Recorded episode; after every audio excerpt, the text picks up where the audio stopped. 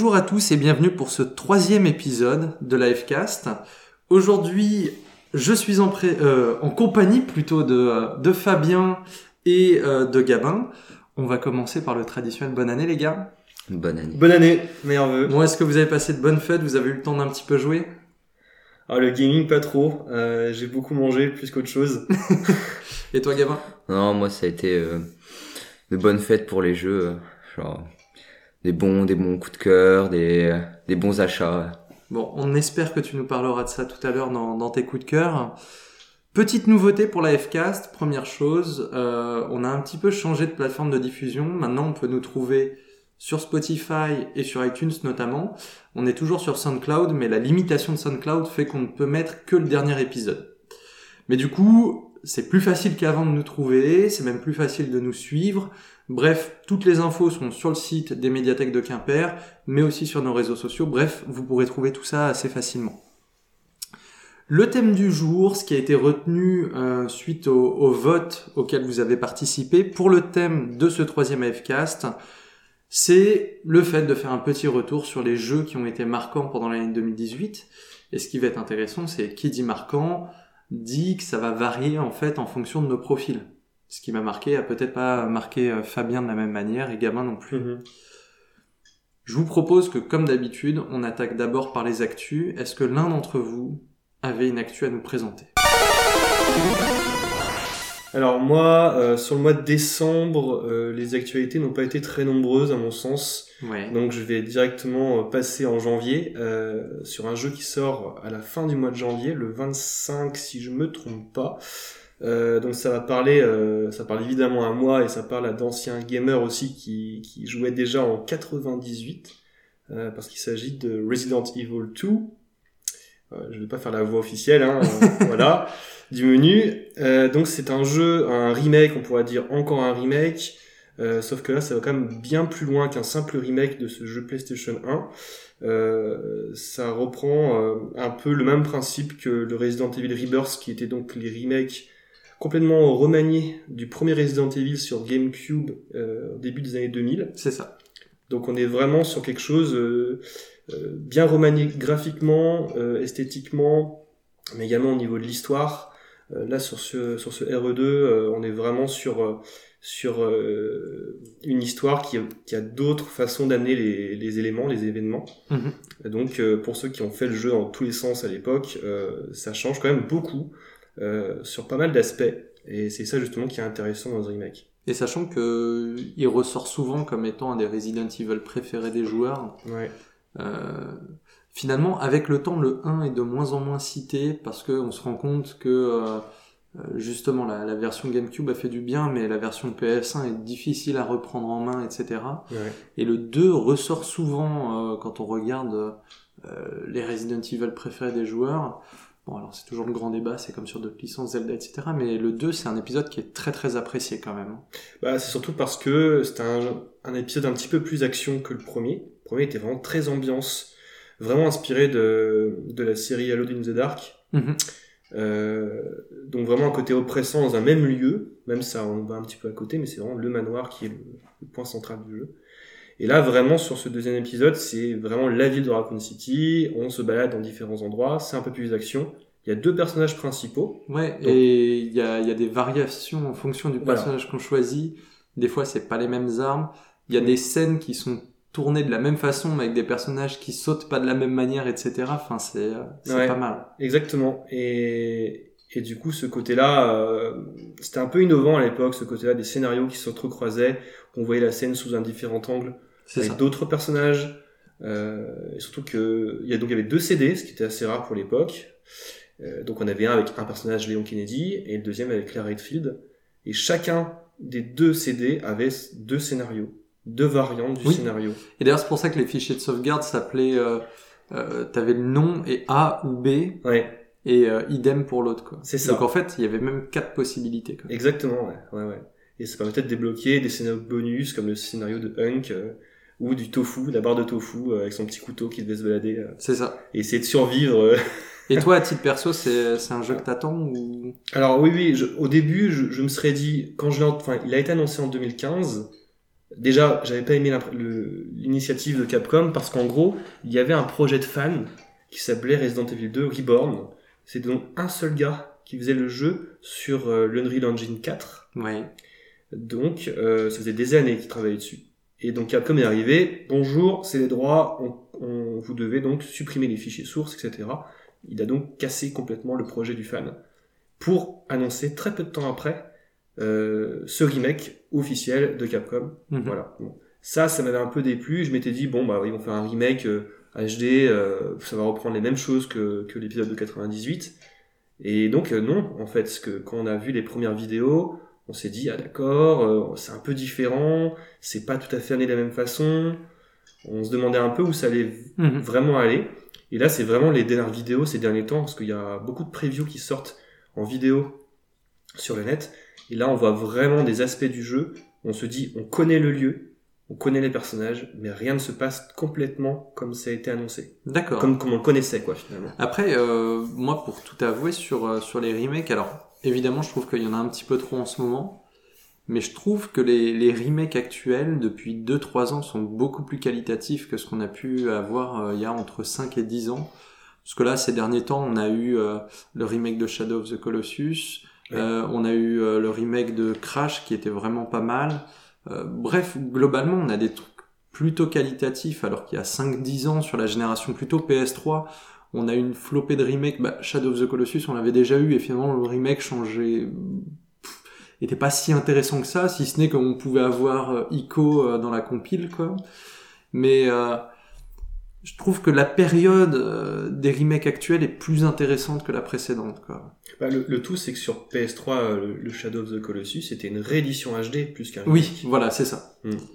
Et ça se faisait beaucoup. On a eu la même chose pour Devil euh, Euh, Tomb Raider. quasi tout. Euh, je crois qu'il y a eu Resi- euh, si, il y a une compile Resident Evil, je crois. Oui, oui, sur PS3, bah, Ouais. c'est le Rebirth, c'est le 0. Enfin bref, il y Collection. avait une flopée, euh, une quantité astronomique euh, de, de choses qui n'étaient pas forcément ultra qualitatives, c'était juste retravailler un peu les textures. Là, j'ai l'impression qu'en ce moment, c'est quand même un petit peu plus sympa ce qui est en train de se passer. Alors, effectivement, on peut regretter le fait que bah, c'est certainement au détriment de nouvelles licences. Mais par contre, euh, ça permet à des plus jeunes de redécouvrir des jeux euh, vintage, anciens, avec une esthétique qui leur parle plus et un décalage même dans le gameplay qui est euh, moins important. Parce que comme je disais tout à l'heure, rejouer par exemple au premier Resident Evil, c'est c'est un peu dur quoi. Ouais. Aujourd'hui, ça ça passe difficilement. Mm. Voilà. Toi, Gabin, euh, enfin à moins que tu aies d'autres choses à rajouter sur Resident Evil. Non, non, euh, peut-être simplement euh, pour continuer dans les nouveautés rapidement. euh, Ouais. J'ai encore vu ce midi euh, une vidéo euh, vraiment de preview sur des parties de gameplay précises. Ok. Donc j'ai vraiment vu la partie ambiance. J'avais un peu peur que euh, on ait le syndrome du Resident Evil action, Ouais. trop action. À la Resident Evil 5. J'ai toujours un petit peu cette crainte, mais j'ai vu des aspects du jeu où vraiment il y avait le côté oppressant, où on était vraiment dans l'obscurité totale avec sa petite lampe torche, et si on enlève, on voit vraiment plus grand chose. Euh, et euh, justement, ce côté oppressant, intéressant, euh, c'est de ce fameux personnage qui a été intégré au jeu qui s'appelle Mister X, dont l'équivalent du tyran dans Resident Evil 1 Ouais. ou, ou du Nemesis dans, les, dans le troisième épisode, et qui intervient vraiment partout, à tout moment. Donc c'est vraiment le côté surprenant, oppressant, que moi j'aime bien de la licence. où On est toujours surpris, on est toujours pris au dépourvu. Et euh, voilà, moi je- ça m'a rassuré dans le côté Survival Horror, on est, je pense, dans le bon cadre.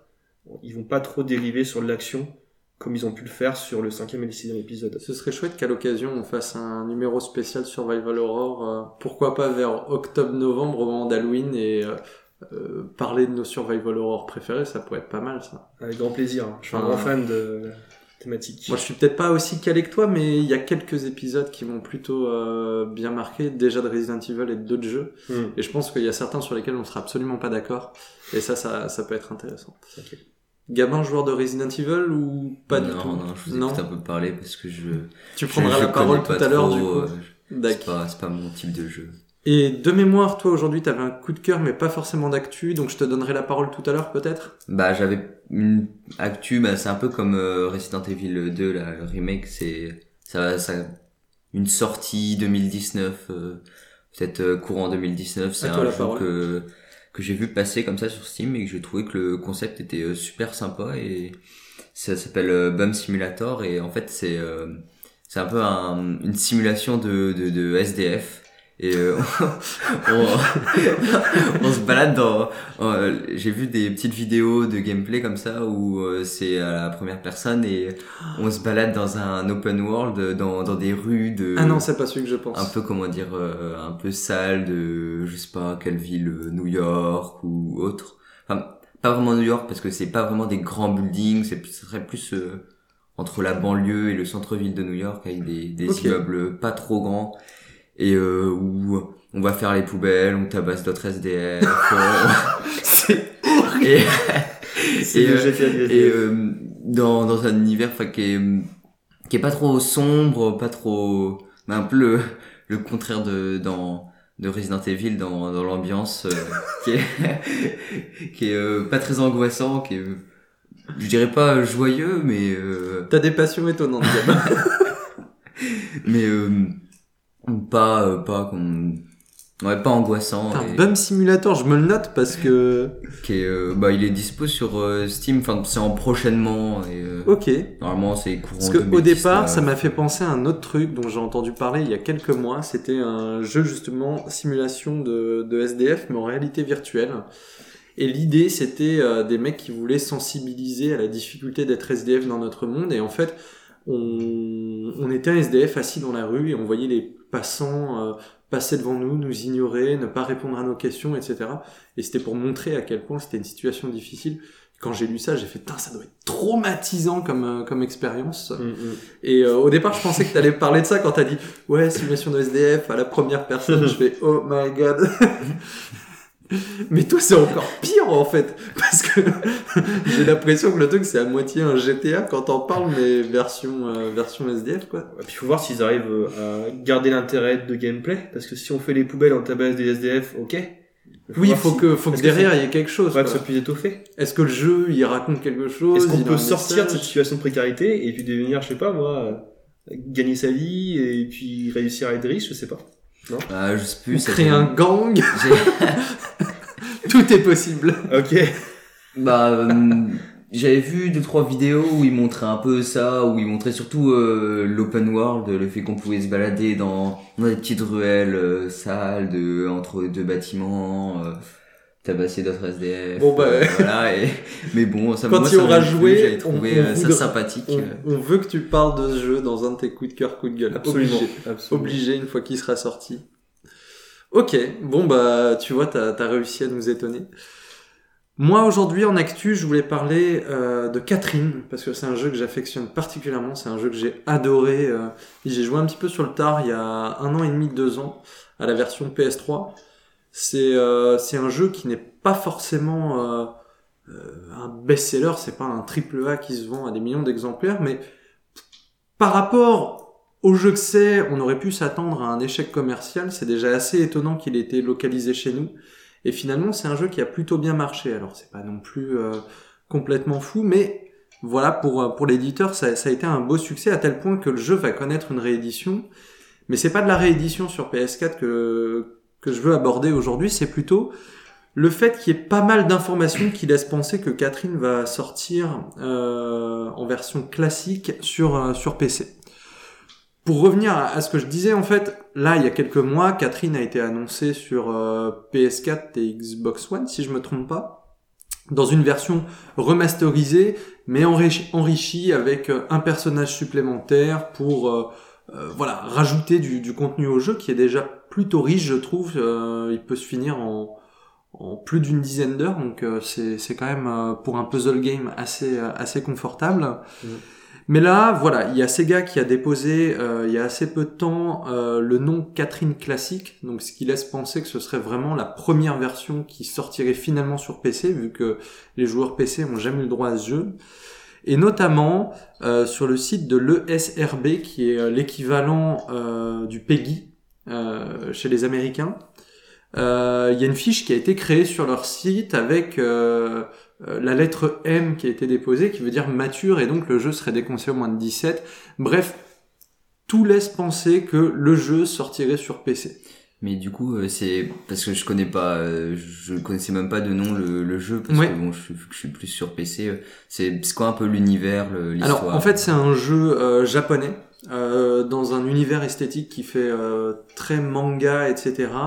dont la thématique, je pense que ça va te faire rire, est l'adultère en fait. On va suivre euh, un jeune homme qui a à peu près ton âge, Fabien, Merci. 30 ans. J'ai un peu plus, mais Mais en gros, il a 30 ans, c'est un point de bascule dans sa vie, ça fait quelques années qu'il est avec sa copine, tout va bien, elle commence à parler de mariage, etc. Et un soir, il va picoler dans un bar et une jeune fille qui porte le même nom mais qui s'écrit pas exactement pareil que sa copine, donc Catherine, qui représente un petit peu son fantasme ultime, va commencer à discuter avec lui et lui va se réveiller le matin et elle sera à côté de lui dans son lit. Sauf qu'il n'a aucun souvenir de ce qui s'est passé la veille. Et chaque nuit, quand il va s'endormir, déjà tous les soirs, il va avoir un contact avec cette Catherine. Tous les matins, il va se réveiller avec elle sans avoir souvenir de ce qui s'est passé la veille. Mais par contre, pendant la nuit, il fait un cauchemar où il se retrouve euh, dans une espèce de zone euh, pour expier ses péchés, etc. Et c'est ça les, les phases de jeu, de gameplay. En gros, c'est un puzzle game où il va devoir monter des tours et il va devoir monter au douzième étage de cette tour en déplaçant des blocs, etc. euh, et répondre à des questions, etc. qui auront un impact sur l'avenir du jeu. En fait, ça qui est intéressant dans le jeu, c'est qu'il y a vraiment deux phases de jeu différentes. Il y a les phases de jour où on est presque sur un light novel, en gros, avec euh, des phases euh, qui ressemblent à un animé. Et des fois, il faut faire des choix. Euh, ensuite, on va avoir des phases de jeu, on va se balader dans le bar et on va pouvoir euh, discuter avec des personnages, répondre euh, en fonction de ce qu'on veut, donc faire des choix. Des fois, notre copine va nous téléphoner, on va faire le choix de décrocher au téléphone ou pas, de répondre ou pas, etc. Et bref, tous ces choix qu'on va faire pendant le jeu auront un impact sur la fin et il y a de mémoire sept fins possibles au jeu.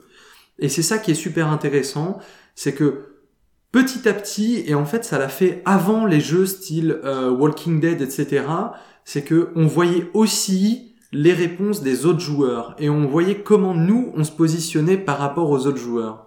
Et ça c'est hyper intéressant. Les sept fins sont vraiment géniales. Euh, moi j'ai fini deux fois le jeu donc j'ai eu deux fins différentes. J'ai regardé euh, les autres fins sur YouTube et vraiment c'est super cool. Et là avec la sortie sur PS4 on peut s'attendre à des fins supplémentaires grâce à ce troisième personnage qui va créer pas un triangle amoureux, mais certainement une espèce de carré amoureux.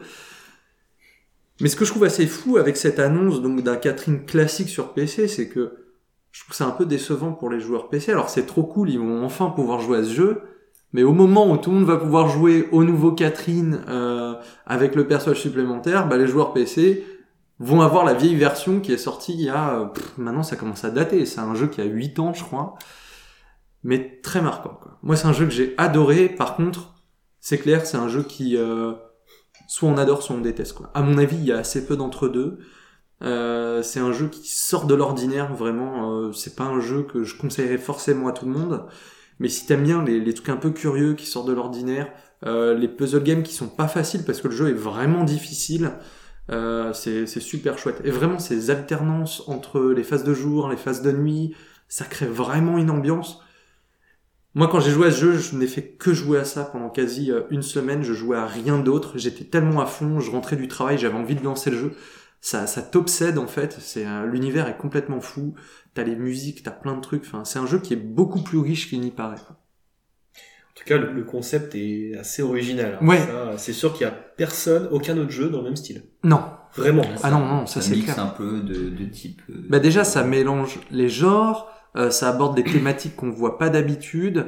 Et encore, là, j'ai fait exprès de pas trop trop en dire pour euh, vous laisser le plaisir de la découverte parce que c'est un jeu qui vous promet plein de choses surprenantes, étonnantes. Euh, Il y a des phases animées qui sont su- super bien animées. Enfin, on a l'impression de regarder par moments un petit film d'animation et tout. Enfin, c'est franchement, c'est un jeu qui est très réussi. Par contre, à mon avis, qui divise énormément. Et qui est pas facile à trouver. Moi, je vois, Oui. je suis super content qu'il y ait une réédition Oui. parce que j'ai galéré pour trouver la version PS3. Moi J'ai eu beaucoup de chance et euh, aujourd'hui, à moins de vraiment mettre des sous pour pouvoir euh, choper une version PS3 ou Xbox 360, euh, c'est un peu compliqué, quoi. Du coup, cette réédition pour moi, c'est euh, ça fait partie de mes attentes de 2019, mais ça on en parlera un petit peu plus tard. Et donc sa sortie est prévue pour il y a une date définie Euh, pour la version PC, on sait pas Ah du bah tout oui, parce que le- là pour le moment c'est que des indices qui nous laissent Mm. penser. Après là ça fait quand même beaucoup entre le nom qui est déposé, euh, l'organisme américain qui a déjà euh, fait euh, euh, une notation du jeu pour la classification d'âge, etc. Si le jeu sort pas, c'est vraiment hallucinant quoi. Enfin, Bon, il y aura une petite fuite de GameStop, un truc comme ça. ouais non mais voilà. Pour annoncer la date. hein. Et sachant que je crois qu'il y a eu aussi une espèce de micro-fuite de Steam, j'ai cru voir passer une info euh, là euh, dans la matinée. Bref, il y a quand même beaucoup de choses qui laissent penser euh, que, ça sortira. Ensuite, pour la version PS4, j'ai plus ça en tête de mémoire, je crois que c'est au printemps, mais il y a des chances que je dise des bêtises. Le mieux, c'est que vous tapez Catherine, je crois que le, nouveau nom c'est Full Body Impact ou quelque chose comme ça, ou juste Full Body peut-être. Euh, et vous aurez toutes les informations. Il y a eu un trailer avec notamment ce troisième personnage, euh, enfin cette troisième fille qui apparaît. Et euh, voilà, super prometteur à mon avis. Donc ça va être d'autant plus le bordel pour euh, le gars. Bah, c'est ce que je me dis, je me dis que déjà là, il y a, il y a plein de choix moraux à faire, etc. Après, on sait pas qui est cette fille pour le moment.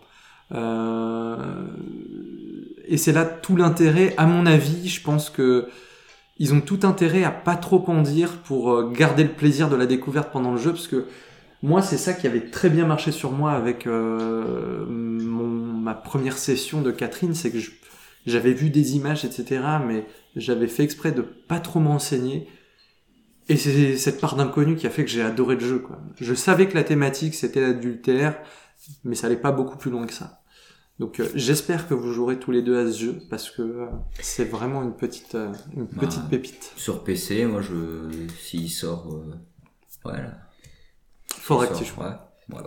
Ouais, moi je l'ai sur PS3, je l'ai acheté il y a quelques mois. à Un Ouais. prix correct par rapport à la cote. euh, Si c'est pas indiscret 20 euros à peu près. Ah bah ouais, c'est carrément. C'était en magasin. euh, Carrément j'ai eu de la chance, euh, magasin généraliste. Moi je l'avais eu un tout petit peu moins cher dans une boutique espagnole et- parce que c'est une version européenne donc j'ai la version française dedans.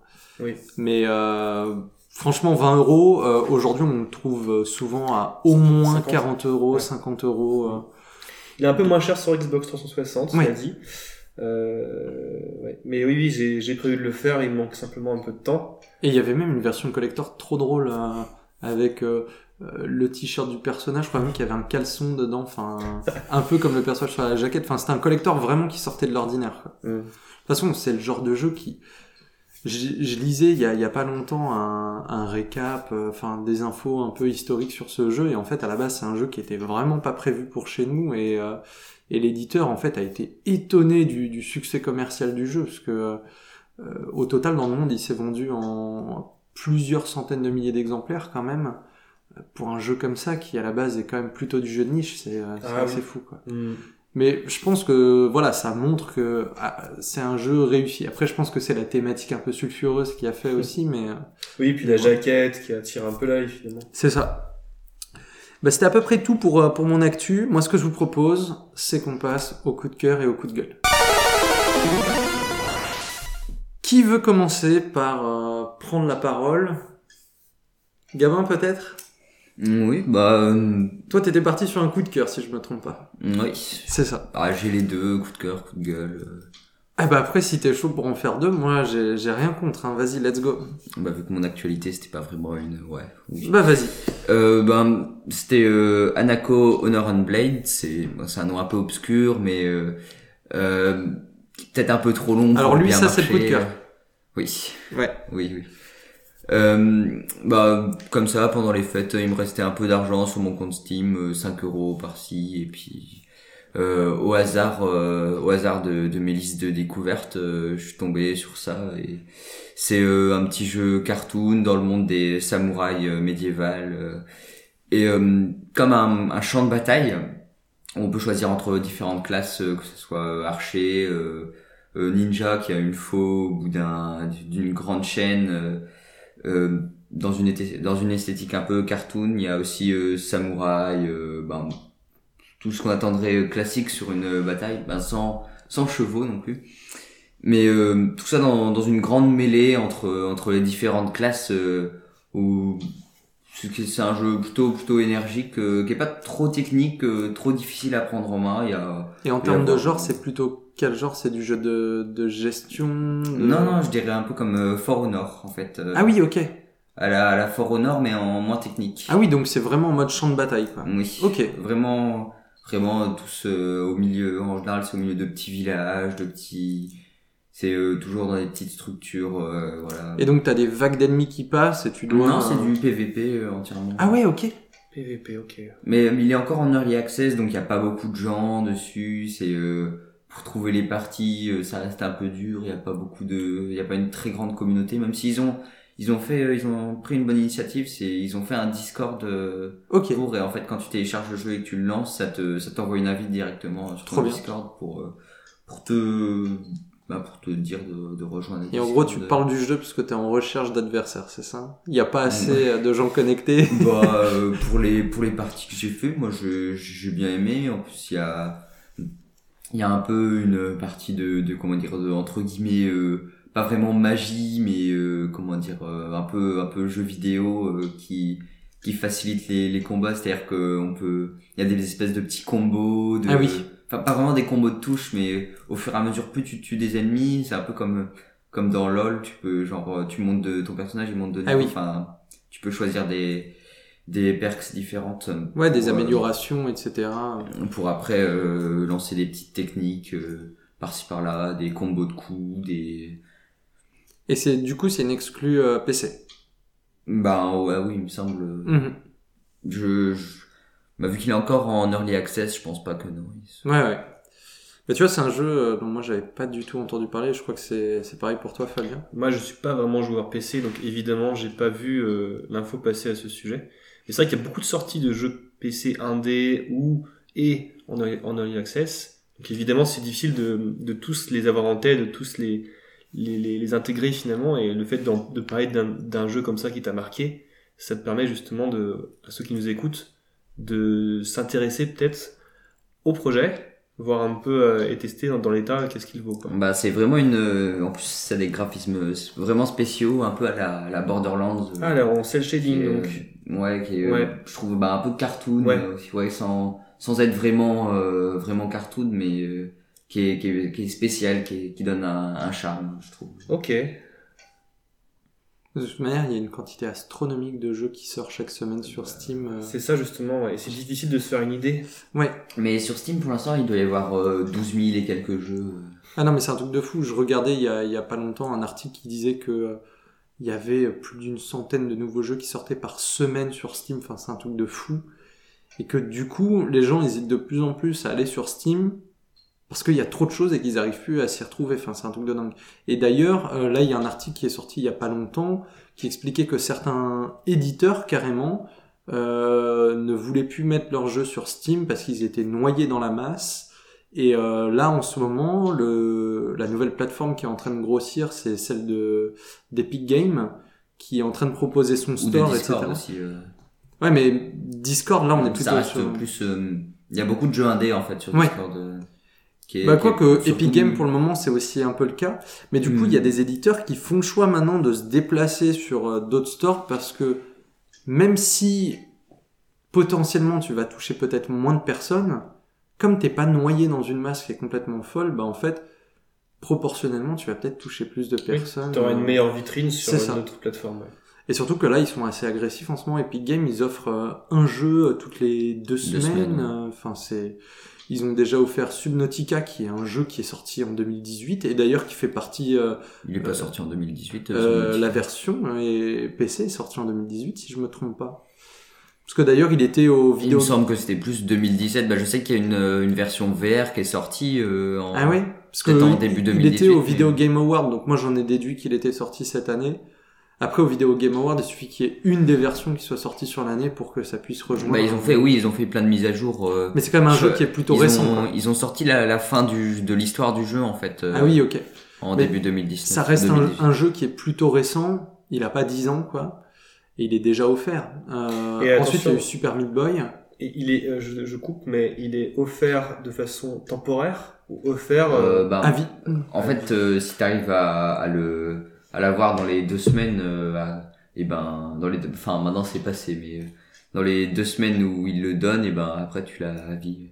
Et ça qui est fou, Hmm. c'est que pour le moment, c'est une pratique qui se fait assez peu. Il y a sur, sur Steam des fois, ou ouais, sur, de temps en sur temps. Humble Bundle. Sur GOG aussi. Ouais. Moi j'ai eu quelques jeux comme Mais ça. sur- quand je dis que bah, c'est une Steam, pratique qui se fait assez peu, c'est que là, là, ce qu'ils promettent, c'est une régularité, c'est-à-dire que toutes les deux semaines, vous aurez un jeu gratuit. Et donc, il y a eu Subnautica pendant deux semaines, euh, que tu gardes à vie. Il y a eu la Super Meat Boy. Après, euh, celui-ci, on l'a déjà eu gratuit un peu partout. Euh, il a déjà été offert de mémoire sur GOG. Il a été offert sur... Euh, alors, c'est pas offert, mais il a été dans X Humble Bundle. Euh, moi, je crois que c'est un jeu que j'ai en quatre exemplaires, parce que je finis toujours par le choper dans un truc ou autre. Euh, et là, le prochain jeu, j'ai plus en tête ce que c'est, mais c'est aussi un, un Ils beau ont déjà nom, annoncé hein. le... Ouais, ils ont déjà annoncé, ouais. Et c'est encore un beau nom dans, sur la scène indé, etc. Donc, euh, non, je trouve ça, je trouve ça Bah, plutôt moi. Epic Games je l'ai je, je l'ai installé que pour ça parce que bon Fortnite euh, Ouais, ouais. Mais à mon avis, euh, pour les éditeurs, il y a un vrai truc à jouer en ce moment avec euh, avec le store euh, le store Epic Games. hein. Surtout que quand on voit le nombre de connexions euh, quotidiennes qu'il y a sur le euh, sur le launcher Epic Games pour jouer à Fortnite, bah c'est des gens qui vont aussi voir tous ces jeux qui sont en avant, etc. Et ça, c'est intéressant.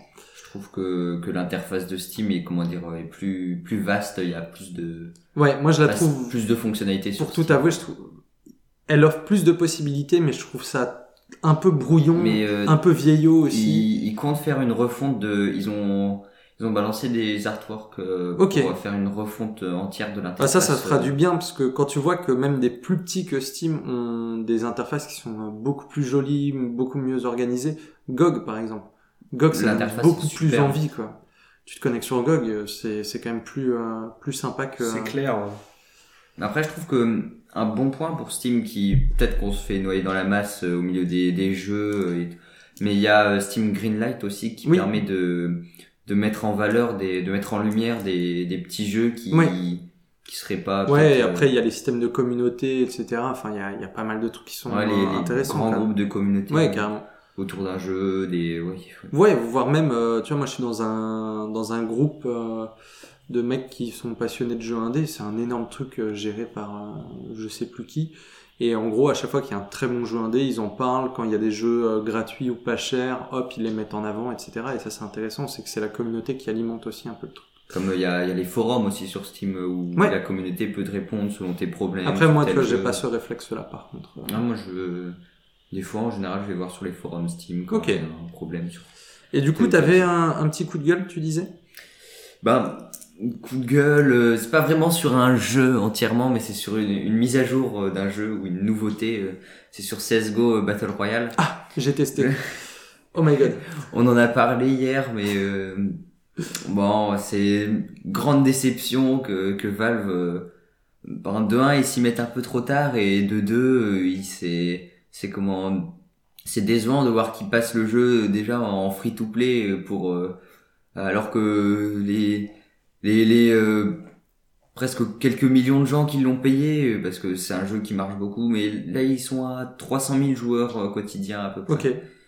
Donc euh, le passer euh, gratuit pour euh, ah, moi je l'ai payé Ouais, ce que tu veux 14 dire, c'est que c'est pas très juste pour ceux oui, qui ont payé. ouais voilà, surtout qu'il y a, il y a aucun avantage euh, on a peut-être si on a on a eu juste eu le badge Prime qui fait qu'on joue que avec des joueurs qui l'ont déjà payé et on on retombe pas contre euh, Du coup, t'as plus de chances de te prendre des raclés, c'est ça Ouais, ben on tombe juste pas contre des noobs ou avec des noobs, mais euh, bah le battle royale qui est très très, très fouillis, très euh, qui est pas très on n'est pas très aidé dedans, on est juste lancé dedans, il y a plein de fonctionnalités, on sait pas ce qu'il faut faire, on a une tablette, une map avec des points rouges, des des octogones, des euh, des largages, des euh, des tourelles à certains endroits, c'est un peu un peu obscur. hein. Ah, pour tout avouer, j'ai testé et j'ai détesté quoi. Ah mais pareil, C'est- abominable.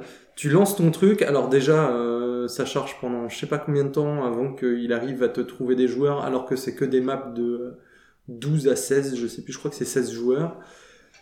T'arrives, tu sais pas où t'es, ce que tu dois faire, enfin... Tu vois que le jeu, on parlait dans, dans l'épisode précédent de, de UX design, euh, l'expérience utilisateur et le fait que tu dois tout de suite comprendre comment ça marche pour qu'un jeu soit que ça efficace. soit intuitif. Et ben là, c'est un exemple d'UX design qui est complètement raté. Tu piges rien. La tablette, j'ai toujours pas compris à quoi elle sert. J'ai j'ai lancé trois parties, j'ai abandonné. Moi, j'ai, je sais pas, il y avait une histoire de points ou pour, pour se larguer des, des largages. Puis, en plus, c'était vraiment mal fait parce qu'à un moment, j'ai lancé un largage, c'est tombé sur un toit, je pouvais pas y accéder. C'est, Ouais, non mais et ça, ils ont essayé de combiner plusieurs mécaniques de jeu. moi j'ai euh, atterri à côté euh, d'une dans, cage. dans The Culling, euh, où il y avait les systèmes de largage, mais c'était comment, c'était, euh, au moins, c'était, euh, enfin, il y avait des points de largage dans The Ouais, Culling. et de toute manière, il y en a aussi dans qui- PUBG. Des, tu vois, oui, non, des- enfin, dans The Calling, c'est des largages qu'on appelait euh, Ah oui, depuis, ok. euh, un point, mais euh, enfin où c'était euh, comment dire, euh, il y avait juste euh, un endroit euh, où t'appuyais, où t'avais t'avais tant de points, euh, tu pouvais euh, avoir le largage. Là, c'est c'est comment tu, tu peux avoir des largages d'armes, de Et munitions. de toute manière, je trouve que le, le gameplay, même s'ils avaient fait ça, ça correctement, pas. euh, je ouais. trouve que le gameplay de Counter-Strike s'adapte pas à un Battle Royale. C'est vraiment pas le même esprit, ça colle pas. Ouais, c'est c'est pas fait pour. euh, Mais là, le problème, c'est que déjà, il y a ce gameplay qui marche pas. Et en plus de ça, c'est mal conçu. Moi, je me suis réveillé, en gros, à côté d'une cage. J'ai pas pigé comment fallait l'ouvrir. Au bout d'un moment, je suis arrivé sur le bord de la map. Sauf que il t'affiche des trucs derrière, donc t'as l'impression que tu peux continuer à avancer. Tu vois que t'es sur un mur invisible. Tu je me suis encore, fait ouais, tu, tirer tu- dans le tu dos. vois de, de- du paysage derrière, tu crois que tu peux Bah, y c'est aller, ça. et puis euh, Là- là, faut regarder la map. Mais la map est fait bizarrement, c'est des octogones euh, qui sont un peu. On peut reprocher des choses aux autres Battle Royale, il n'empêche que quand tu joues à un PUBG ou un Fortnite, t'es sur une île et donc naturellement tu vois la délimitation de l'espace sur lequel tu peux t'affronter. Là, le fait que tu vois du décor Bah, au-delà de ce mur bizarre, il y invisible, avait une île et puis en fait il y a, il y a de l'eau, mais on voit. Ouais, non, mais- de- C'est. vraiment Ah, ça colle pas. Mais t'as raison, euh, coup de gueule, mais j'ai l'impression que c'est coup de gueule un peu généralisé. J'ai, pour le moment, j'ai pas vu de retour positif sur ce truc. De toute manière, quand j'ai vu Counter-Strike, Battle Royale, Free-to-Play, j'ai fait Dès, dès qu'il est passé, ju- juste le fait qu'il soit passé gratuit, ça, ça a quand même énervé des, des gens parce que Bon après, pff, ils auraient fait ça six mois après la sortie. Ok, là c'est un jeu qui a quand même plusieurs années. S'ils veulent séduire de nouveaux joueurs, à mon avis, c'est euh, ils ont pas Bah, trop trop encore, le choix. il l'aurait passé gratuit sans faire de, de Battle Royale, voilà, ça, ça passait encore, mais Toi, c'est ton petit cœur de mec anti Battle Royale qui parle. là. non, je suis pas vraiment anti Battle Royale parce que moi, les Battle Royale, bon, j'ai commencé, euh, c'était sur Minecraft et sur Arma 3, donc enfin. Non, mais c'est le fait qu'il cède à la tentation de, de du succès des Battle Royale, quoi. Bon, en soi, euh, moi, euh, j'aime bien PUBG, donc euh, bon, euh, Fortnite, euh, c'est plus la communauté qui me dérange que, Hmm. que le jeu, mais mais ouais, c'est prendre un jeu qui est d'essence euh, pas Battle Royale pour le juste le forcer à à devenir euh, quelque chose qui Donc je suppose que tu ressens la même chose pour Counter Strike, du coup, bah qui a intégré un mode Battle Royale dans dans Black Ops 4. Pour Counter ah, pour Bah, euh, pour, j'ai dit Counter Strike. oui. Je veux dire Call of Duty en fait. Euh, Call of oh, Duty dans oui, Black bah, Ops 4, déjà ils ont que- intégré. euh, Désolé, désolé. par défaut j'aime pas trop Call of Duty euh. Ok. Et toi, Fabien, euh, Bah, moi, ce que je ni suis- chaud ni froid. Bah, ou- je suis un peu déçu de Valve parce que bon bah Valve pour moi c'est Half-Life Ouais. avant tout. puis normalement c'est eux qui innovent en fait euh, c'est pas Oui, ils bah, suivent pas les, les modes euh, Exactement. Bah, ils ont innové en 98 avec Half-Life. C'est eux qui ont inventé Overwatch. Oui. Ah, mais Team ont- Fortress 2, c'est Overwatch. Ouais, voilà, c'est ça. Après, euh, ils ont aussi créé la plateforme bah, Steam, justement, qui était la première. Je me souviens quand j'avais acheté ma copie de Half-Life 2 en 2004, c'était, je crois, la première année ou la deuxième de, de l'existence de Steam. Il fallait activer son jeu physique sur Steam pour y jouer. Ah oui. Et ça avait beaucoup fait parler aussi cette partie-là, parce qu'on se disait, bon, qu'est-ce qu'on, si on n'a pas Internet, comment ça se passe, etc. Ah oui. Il y a eu des, il y a eu solutions qui ont été euh, mises en place après, mais c'était un peu curieux. Et moi, ce que je vois là, pour Valve, et justement le, le mode Battle Royale pour, euh, pour Counter-Strike, c'est qu'ils ont, ils se sont forcés à aller vers une opportunité. Ils se sont forcés, en fait. Enfin, ils ont été sur un truc qui pensait être euh, lucratif, et ils ont été un peu à l'encontre, à mon avis, de leur, euh, leur éthique, peut-être.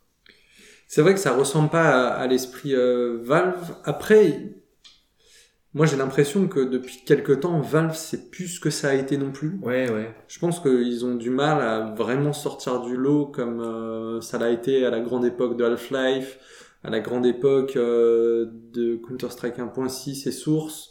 Même si Global Offensive il marche très bien, je pense qu'on n'est pas non plus sur euh, le grand succès de l'époque. Avant, c'était le FPS, c'était Counter Strike. Ah oui, bien sûr. Là aujourd'hui, c'est plus le cas. Les gens sont sur d'autres choses, etc.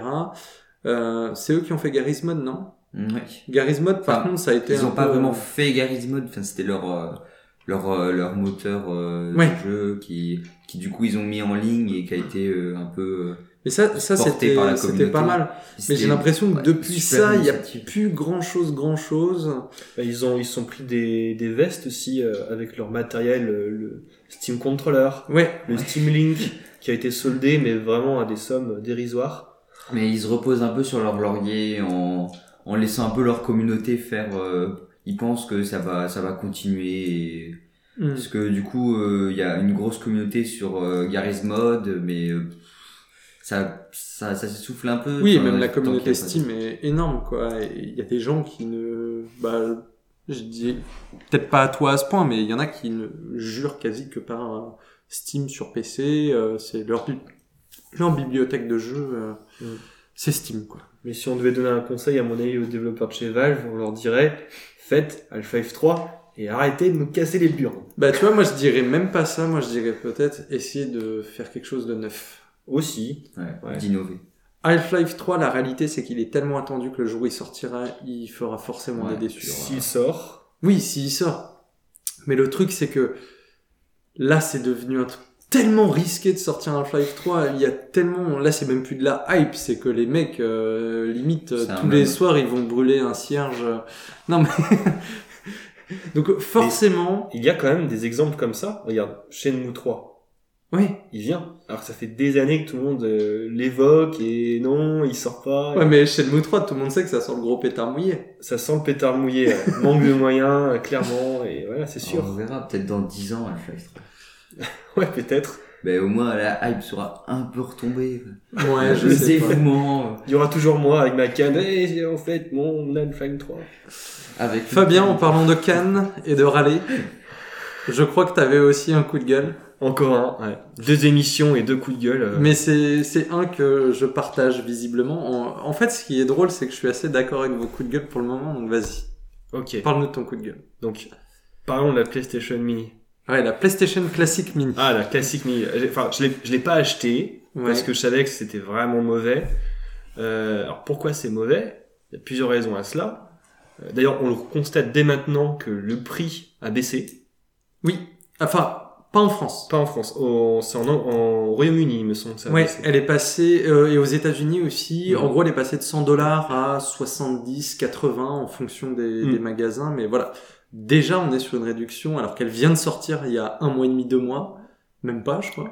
Elle est sortie bah, le 3 décembre, si je me trompe. Ah ouais, donc elle est sortie il y a un mois en fait. Exactement. Et elle est déjà à moins 20, moins 30%. Ouais, alors moi je mets un gros, un gros bémol, hein. attention, si vous voyez ça en magasin, des grandes piles de PlayStation Mini, classique Mini, attention, prenez une vraie PlayStation si vous voulez jou- jouer à des jeux PlayStation. Vous allez en vide-grenier, vous prenez un billet de 10 euros. ça suffit largement parce que tout le monde en vend, ça coûte pas grand chose. On a Raspberry. Ou prendre un Raspberry parce que finalement, euh, j'ai vu une vidéo tout récemment sur cette console-là, la PlayStation euh, Classic Mini, et euh, il s'avère que c'est simplement un émulateur qui est installé. Ouais, c'est. Et un émulateur qui a ils 10 ont ans. mis des ROM euh, Voilà. et sauvegardés. exactement. Mais il me semble qu'ils avaient pas les ROM français, non Ou- C'est Il y ça. avait, il y avait un truc comme ça et qui. Il y a que un tiers des jeux qui ont le droit Ouais, à que- la version FR. Voilà. que voilà, ils avaient, ils avaient supprimé des, des ROM français et qu'il leur restait plus que les. Et du coup, les dernières ROM français, c'est sur, euh, c'est sur internet euh, qu'on peut les Non mais c'est abusé. Mais c'est c'est n'importe quoi cette PlayStation classique. Bah, Bon, dis-nous en quoi c'est n'importe quoi et je vais rebondir parce que moi je l'ai testé. Ah, tu as testé, donc Je l'ai t'es- testé. t'es allé un petit peu plus loin que moi. Euh, donc déjà une sélection de jeux assez particulière. Euh, il y a, je qu'il y a 20 jeux ou 25 jeux? En fait, il y a 20 jeux. En soi, c'est pas le chiffre qui est dérangeant parce que par exemple sur la NES et la SNES Mini, on n'était pas beaucoup plus. Je crois qu'on était à 20 sur la NES et à 30 sur la SNES. Ouais. Donc c'est pas des chiffres qui sont très différents. Par contre, effectivement, ce qui est étonnant, c'est le choix de jeu. Il y a la plupart des grands classiques qui sont pas sur cette PlayStation Mini. Après, on sait pourquoi. Oui, on peut prendre l'exemple de Crash Bandicoot, Ouais. réédition PS4, Mais par contre, ils auraient pu mettre un Crash Team Racing. réédition à venir. Ah mais oui, c'est vrai que réédition à venir. Voilà. Donc je pense que il y a pas Spyro réédition aussi. ouais réédition aussi. Mais il y a quand même plein de grands classiques qui sont euh, euh, pas présents. Alors on peut dire la même chose pour la SNES. Il n'empêche que quand on regarde les jeux de la SNES, il y a quand même les jeux qui étaient les plus attendus.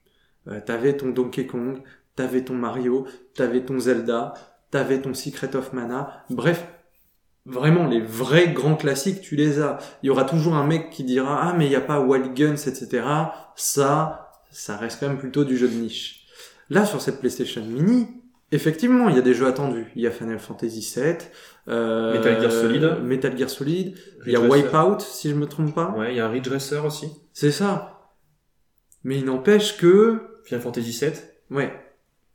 Il y a des jeux qui étaient bien plus attendus que certains qu'on vient de citer et qui sont pas dans le lot. Et c'est ça qui est hallucinant, quoi. Ouais, ouais, et puis au-delà de ça, il y a des vrais problèmes techniques. Oui. Euh, je vais prendre l'exemple de Tekken 3, qui tourne en 50 Hz, donc comme à l'époque. En version En ralenti, ralenti ouais. Ouais. Une version ralentie, c'est un peu inadmissible aujourd'hui qu'on branche ça sur une télé HD, qu'on ait déjà du 720p pour ces détails techniques, mais 720p, euh, c'est un peu dommage, quoi. Mhm. Plus euh, une lenteur de l'époque. Euh, bon, ça montre bien que le travail a été fait qu'à moitié. Non, et le truc, c'est que moi, pour l'avoir testé, l'arnaque, c'est aussi que bah, la plupart des jeux sont pas traduits. Oui. Donc, effectivement, on va nous dire, ouais, mais ça va être progresser en anglais. Il n'empêche que pour des parents qui ont envie de faire euh, tester les vieux jeux qu'ils ont connus à l'époque euh, à leurs enfants, eh ben, jouer un FF7 en anglais pour euh, pour un jeune, bah, c'est pas forcément l'idéal. Euh, Metal Gear, ça peut encore passer, quoique euh, il y a quand même des bonnes phases narratives, euh, etc.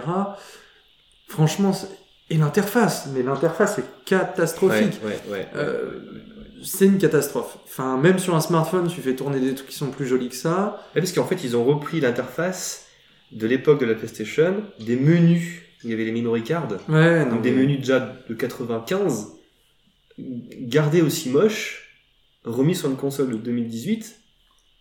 Enfin, rien n'est vraiment... euh, Là où justement la, la- la Nintendo Mini et la Super NES Mini ont une interface beaucoup plus travaillée, beaucoup plus Oui. smooth. Il y avait la possibilité de rajouter des espèces de filtres derrière, Voilà. des choses comme ça, changer l'esthétique de l'écran pour que Mm. ça euh, rappelle l'écran cathodique. Enfin, il y avait quand même un sens du détail. Il y a des choses à reprocher à ces deux consoles.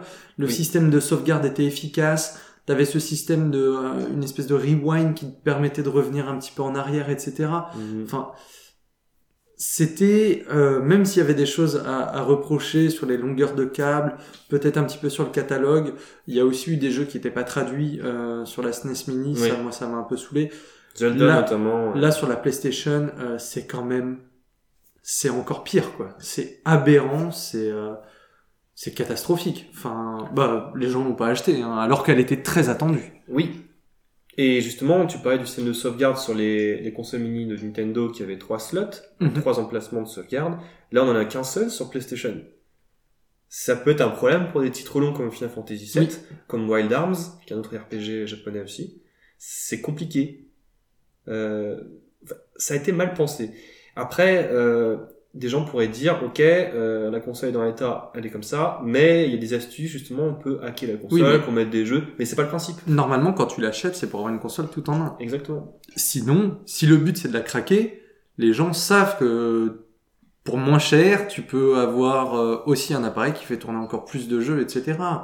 C'est à la base, les gens achètent pas une SNES Mini ou une PlayStation Mini classique pour la craquer. De toute manière, la cible, c'est pas forcément euh, le public passionné de rétro gaming. C'est le grand public, les gens qui ont connu ça à l'époque et qui ont envie de se refaire quelques parties. Mm. Et c'est euh, en ça que ces consoles euh, étaient fortes, c'est qu'elles ont réussi à s'adresser à du très grand public. Ouais. La, la SNES Mini, c'est plus vendu que certaines cons- grosses consoles de certains éditeurs. Je pense par exemple à chez nous, je pense que faudrait avoir les chiffres, mais la SNES Mini c'est certainement du moins vendu plus vite que la PS Vita. Ah bah oui, la PS Vita, Non, mais voilà. oui, bien sûr. Mais surtout qu'elle avait beaucoup monté de prix, non, euh, à un moment. Alors c'était plus la NES que la SNES et c'est parce qu'au départ il n'y avait pas assez d'exemplaires pour répondre à la demande et donc certains ont spéculé là-dessus, ça a fait gonfler les prix. L'ironie c'est que depuis elle a été rééditée et maintenant on en trouve dans les magasins. Euh, donc ceux qui ont mis... euh, Alors ils diront, ouais mais moi j'ai la V1, euh, Mais euh, voilà. Il y a vraiment une Euh, différence, tu penses, entre les Ouais, il y a certainement un numéro de série qui doit être différent et Oh. certains euh, peut-être vendront ça cher un jour, quoi. Mais euh, pff, non, il n'y a aucune différence. Euh, Il n'y a pas eu d'agrandissement des câbles ni rien, donc euh, non, bah ils en vrai ils se sont fait avoir.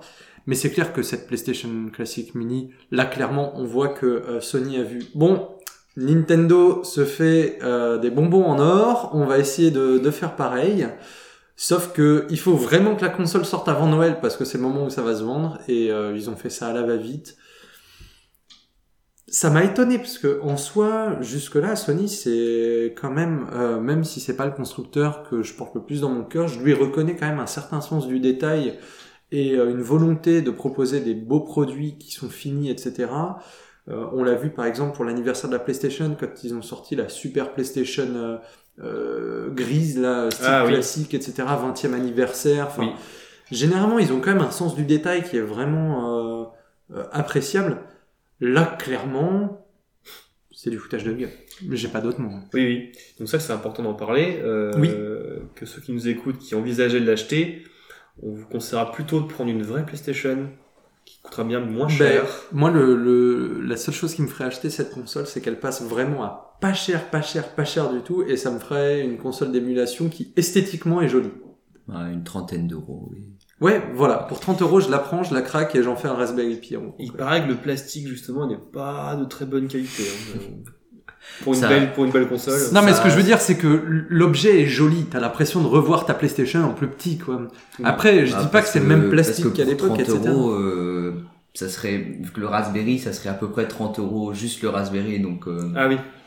autant, Bah, là- autant prendre ça si c'est à 30 Là, euros. en ce moment, c'est ce que je suis en train de faire. Moi, je suis en train de me faire une recall box, là. Non, Moi aussi, donc bon. Et, euh, c'est pas mal. hein. C'est pas mal, c'est pas mal. Ouais, bon, ça, juste le fait après de se dire que, quand, quand t'as fini, de se dire que tu l'as fait toi-même, c'est... Mais en fait, le Oui. fait d'avoir parlé de PlayStation Mini classique et de Recallbox, pour moi, c'est la parfaite transition pour parler de mon coup de cœur du moment, qui euh, n'est ni un jeu ni une console, mais une chaîne YouTube qui parle notamment, alors pas que, mais notamment de rétro gaming.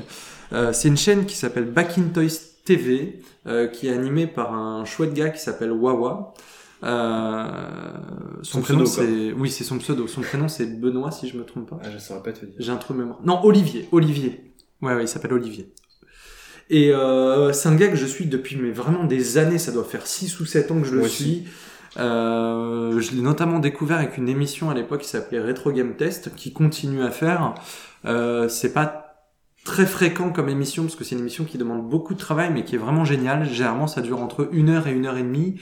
Et l'idée, c'est de tester un jeu rétro en compagnie d'un invité euh, qui a une affection particulière pour ce jeu, qui va donner des anecdotes, et de son côté, Wawa fait un vrai travail de recherche quasi d'historien, va nous trouver des images d'archives, des anecdotes euh, sur la conception du jeu, sur les développeurs, sur les conditions de création, etc. Et c'est vraiment, euh, moi, un concept que j'adore. Et le deuxième concept que j'adore sur sa chaîne, c'est un concept qui s'appelle Je viens chez toi. Et en fait, il va chez des particuliers et euh, il filme leur collection, euh, il leur pose des questions, il leur, leur demande de montrer des pièces qui euh, sont des vraies pièces de collection, des pièces qui pour lesquelles ils ont une attache sentimentale, etc.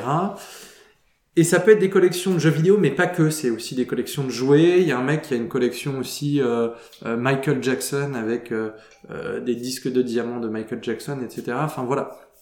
Si vous aimez bien toute cette ambiance un peu vintage, années 80-90, ce mec fait vraiment des, des vidéos que, que je trouve géniales.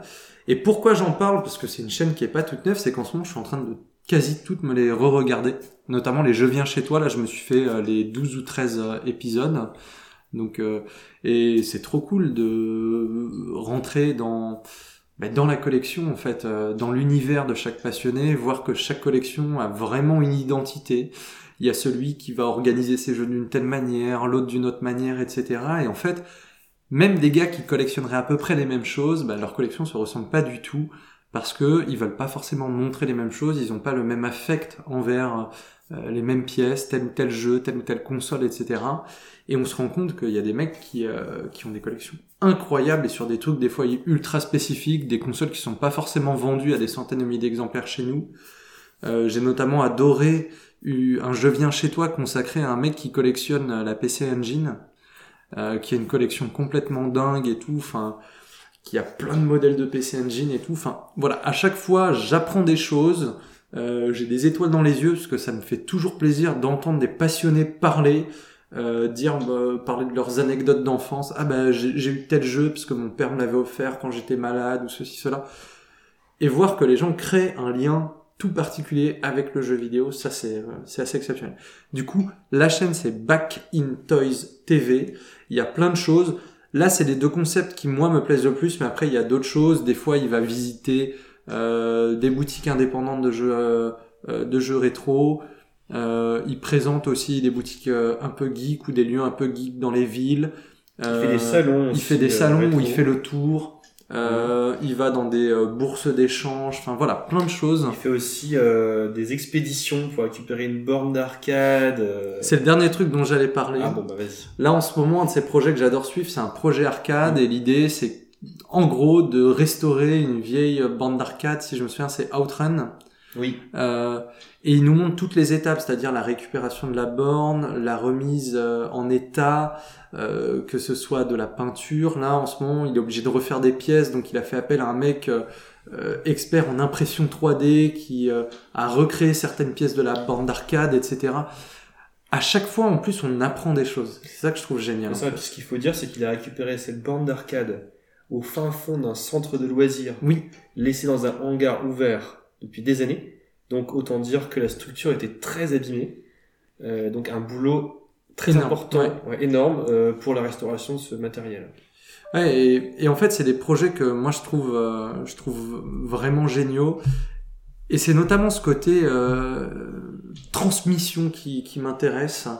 Euh, voilà, on en découvre beaucoup, et notamment euh, un de ses plus beaux projets, ça a été son euh, son rétro game test consacré à la série Metal Slug en deux épisodes de une heure et demie. Il a retrouvé, euh, enfin, il a eu des informations exclusives qui venaient du Japon, etc. Enfin, c'est complètement dingue. Il donne plein d'anecdotes sur les origines de Metal Slug, ce qui s'est passé avant, ce qui s'est passé pendant, euh, des anecdotes sur la version Neo Geo, enfin tout sur SNK, sur euh, le studio qui devait développer à la base euh, Metal Slug. Bref, c'est une mine d'informations ultime. Il a retrouvé des dessins d'époque qui ont servi à la constitution des niveaux, etc. Enfin, incroyable, incroyable. C'est euh, euh, voilà, pour moi, c'est un complément de ce qu'on peut trouver en librairie ou en bibliothèque, dans, dans les bouquins sur l'histoire du jeu vidéo, etc. Il arrive souvent à avoir des anecdotes un peu exclusives et tout, et ça, je trouve ça formidable. Quoi. Bah, ça reste un passionné en fait. Ouais. Un passionné essentiellement d'arcade et Oui. de, de- des consoles Sega. Oui, Euh, oui, oui, il est très fan de la Mega Drive notamment. Donc du coup, c'est ça aussi qui le pousse à aller encore plus loin dans les informations qu'il va trouver. C'est ça. Mm. Et aussi, il est très très fan et collectionneur aussi de, de jouets, euh, notamment des années chaîne. euh, 70, 80, etc. Et euh, des fois, on, on peut rentrer grâce à lui et grâce à sa chaîne dans des collections euh, qu'on pourrait pas voir en temps normal, quoi. Parce que les gens lui font confiance, euh, lui laissent euh, euh, l'accès. euh, parce qu'ils savent que c'est une personne qui va respecter un petit peu le truc, il va pas les faire passer pour des guignols, etc. Et ça, c'est c'est vraiment chouette. C'était mon, mon coup de cœur du moment, parce que en ce moment, je suis en train de me re-regarder euh, les vidéos et, et c'est euh, c'est un petit plaisir. hein. Je fais juste une parenthèse si t'aimes bien ce genre de choses. Euh, à l'époque où la chaîne No Life existait encore, Mhm. il y avait une émission qui s'appelait Collector's Quest. Ouais. Euh, donc c'était animé par Florent Gorge, donc aussi un historien du jeu vidéo, notamment de Nintendo. Oui. Et donc cette émission Collector Quest, il allait chez les gens pour voir les collections de tel ou tel euh, collectionneur précis. Genre c'était vraiment très précis. Hein. Ça pouvait être que les jouets Nintendo, donc les cartes à jouer de Ouais. l'époque. Ça pouvait être que les jeux Super NES. Euh, ça pouvait être que les jeux Sega, par exemple. Je sais plus s'il y avait Sega. Il y avait notamment une collection assez originale. Le gars, il avait sa maison et sa collection sur une péniche Ok. sur l'eau. Euh, donc il avait quelques... Paye ton humidité. Ben, en fait, ce qui était rigolo, c'est que du coup, la péniche, évidemment, euh, elle a un poids sur l'eau, etc. Et il arrivait à un stade, il avait tellement de machines, parce qu'il avait aussi des, des bornes d'arcade, en plus de ses collections de consoles et de jeux. Il arrivait à un stade où en fait, il ne pouvait plus rajouter de poids. Ah, sinon la péniche, est cool. Sinon, voilà, ça donnait le Titanic. Voilà. Donc, Il y, a- il y a euh, eu d'autres chaînes aussi qui ont proposé ça. Oui. Euh, Il y a une chaîne YouTube que j'adorais à l'époque euh, qui s'appelait Padawam, Oui. euh, qui faisait des trucs Mm. hyper documentés aussi sur le jeu vidéo et qui euh, avait lancé le concept de chez vous en HD. Et en gros, ils allaient visiter les collections de certains collectionneurs. Et euh, par la suite, euh, il y a un gars de l'équipe Noob, euh, c'est euh, l'acteur qui joue Sparadra, qui a aussi lancé un concept de vidéo où il allait visiter les collections des gens. Et c'était pas mal non plus, donc euh, c'est toujours sympa, je trouve, euh, comme délire, les gars qui présentent des, des collections, puisque euh, chaque collection a vraiment son identité, et c'est ça qui, euh, qui est super, super fort. Et si tu veux mélanger l'urbex à la collection, je reviens sur l'émission Ouais. Collector's Quest, où il y a une émission spéciale où en fait il a eu une information qu'il y avait un, un ancien bistrot dans la Creuse qui avait plein de bornes d'arcade. Donc c'était un bâtiment qui était insalubre. Ça a commencé à s'écrouler. Et la maison était pleine de bornes de l'époque, des années 70, Ils les ont laissés sur place ou... et ben en fait, euh, il y a des Anglais qui sont venus le même jour que Florent Gorge euh, pour récupérer ce qu'ils pouvaient, sachant que c'était tellement insalubre qu'ils pouvaient à tout moment euh, bah, se faire très mal, on va, on va dire. Ok. Du coup, ils ont récupéré ce qu'ils ont pu. Il y avait des petites pépites dans des pièces aux étages, etc., qui n'ont pas pu être retirées parce que déjà il y a le poids de la machine, a des escaliers qui étaient tout cassés. Donc ils ont dû laisser quelques machines là, euh, malheureusement. N'empêche, quand on y pense, si ça se trouve, autour de nous, doit y avoir des coins où il y a des, des pièces d'exception comme ça qui sont abandonnées, etc., Ah oui, oui, sans oui. qu'on le sache. Quoi. Mais bien sûr. Bon. Je vous propose de passer au débat, parce que là, on est déjà euh, à une heure d'émission. Bon, je pense que ce sera un numéro un peu plus long que les précédents, mais ce qui est pas problématique. hein. Comme on dit, un plus c'est long. Plus c'est bon. Merci de cette contribution. Est-ce que je garde ça au montage? Allez, on passe au débat. L'idée du débat du jour, c'est de revenir un petit peu sur tous les jeux euh, marquants de, euh, de l'année 2018. Alors, ce que j'ai fait, c'est que j'ai euh, repris le calendrier des, sorties jeux vidéo de 2018 et j'ai fait une sélection. Alors, bien évidemment, on n'a pas forcément eu le temps ni l'envie de, jouer à absolument tout. Mais on va essayer de revenir sur un maximum de jeux et quand on n'a pas joué à un jeu, essayer d'expliquer pourquoi on n'y a pas joué, etc. L'année a commencé assez fort dès le mois de janvier avec deux grosses sorties jeux vidéo le même jour d'ailleurs. Et ces deux grosses sorties, c'est Dragon Ball Fighters et Monster Hunter World. Est-ce qu'on commence par, euh, par parler un petit peu de Dragon Ball Fighters? Hmm. Toi, tu es fan de, de Dragon Ball euh, Alors, je suis Fabien? un fan euh, ouais, depuis ma tendre enfance. euh, j'ai été biberonné à Dragon Ball et Dragon Ball Z. Donc évidemment, j'ai fait la plupart des jeux vidéo. Euh, bon, celui-ci, le tout dernier, j'ai pas encore l'occasion de d'y jouer. Mais pour moi, en fait, ça concrétise vraiment le rêve que j'avais étant gamin de l'adaptation de l'animé la plus idéale possible. Parce qu'avant, finalement, on avait des choses qui se rapprochaient avec euh, notamment les Dragon Ball Z Budokai Tenkaichi ou Budokai tout court. On se rapprochait au niveau de l'esthétisme, mais là, vraiment, on arrive à un dynamisme et une réalisation qui est vraiment très très très proche, Pour moi, le dernier bon Dragon Ball avant celui-ci, c'était Budokai Tenkaichi 3. qui était le plus complet aussi. Et depuis, pour moi, on n'avait plus eu de vraiment bons jeux Dragon Ball. Mm.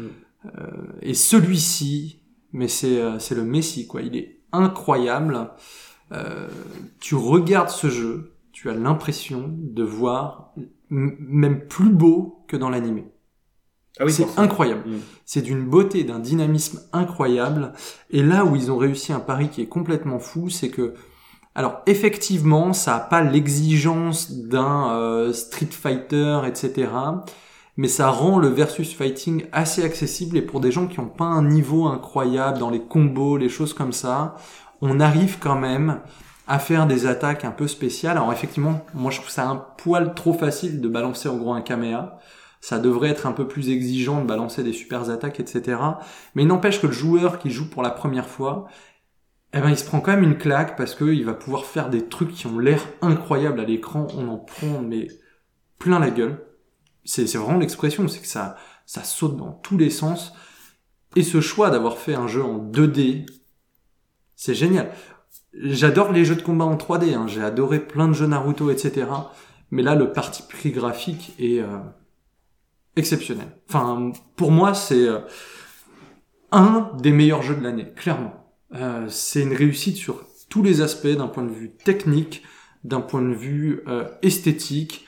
Euh, c'est un jeu qui se joue aujourd'hui un petit peu en e-sport, etc. Bref, c'est c'est une belle réussite et on s'en souvient encore en fin d'année, alors qu'il est sorti au, au mois de janvier. Alors qu'il y a plein de jeux qui, avec le temps, euh, s'évaporent un petit peu. Celui-ci clairement a marqué, je trouve, l'année euh, 2018. Puis surtout que la licence à la base est intemporelle, donc forcément Oui. on y revient.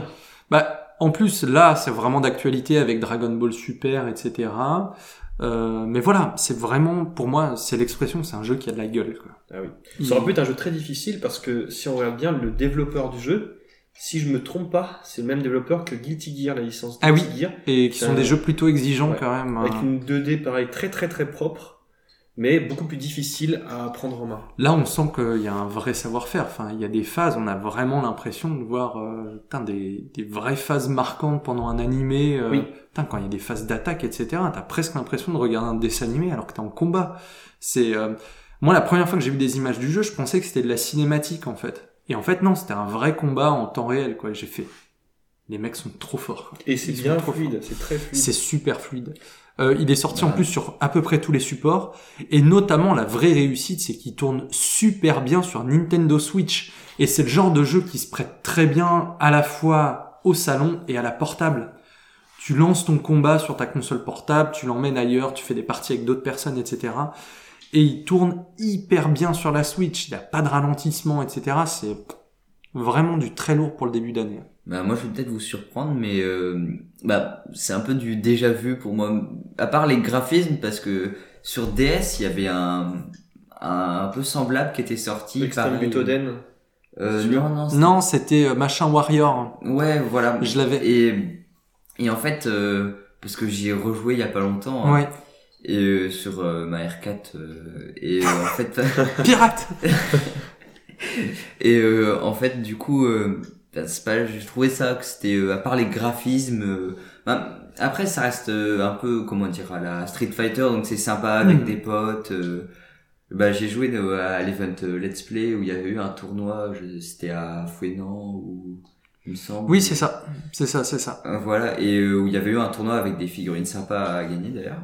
Et, euh, et ben j'avais bien aimé, euh, surtout ouais, lancer des, des attaques comme ça, mais c'est ouais, c'est moins exigeant que... Ah oui, c'est clairement moins exigeant, ça se joue moins très très au, facile à prendre. au, en au main. détail près qu'un Street Fighter par exemple. Ça c'est clair. Ju- Juste euh, aller vers un endroit et puis euh, appuyer sur un bouton et hop là, t'as une attaque spéciale. Mais il n'empêche qu'on peut quand même vraiment bien maîtriser le jeu, arriver sur un niveau d'exigence un peu plus poussé. Alors c'est clair qu'il y a peut-être pas ce niveau de richesse de gameplay. Mais euh, de- en plus, oui, on peut voler dedans, enfin, euh, non? Enfin, Euh, se déplacer... euh, Ah oui, oui, niveau- après il y a, il y a des déplacements bah, que- à la Dragon Ball quoi. Et du coup, moi, je, c'est, c'est ce que j'aime bien dans les, les, comme, les jeux de combat Dragon Ball, comme Mhm. ça, où le fait qu'on puisse euh, pas, pas que rester au sol. euh.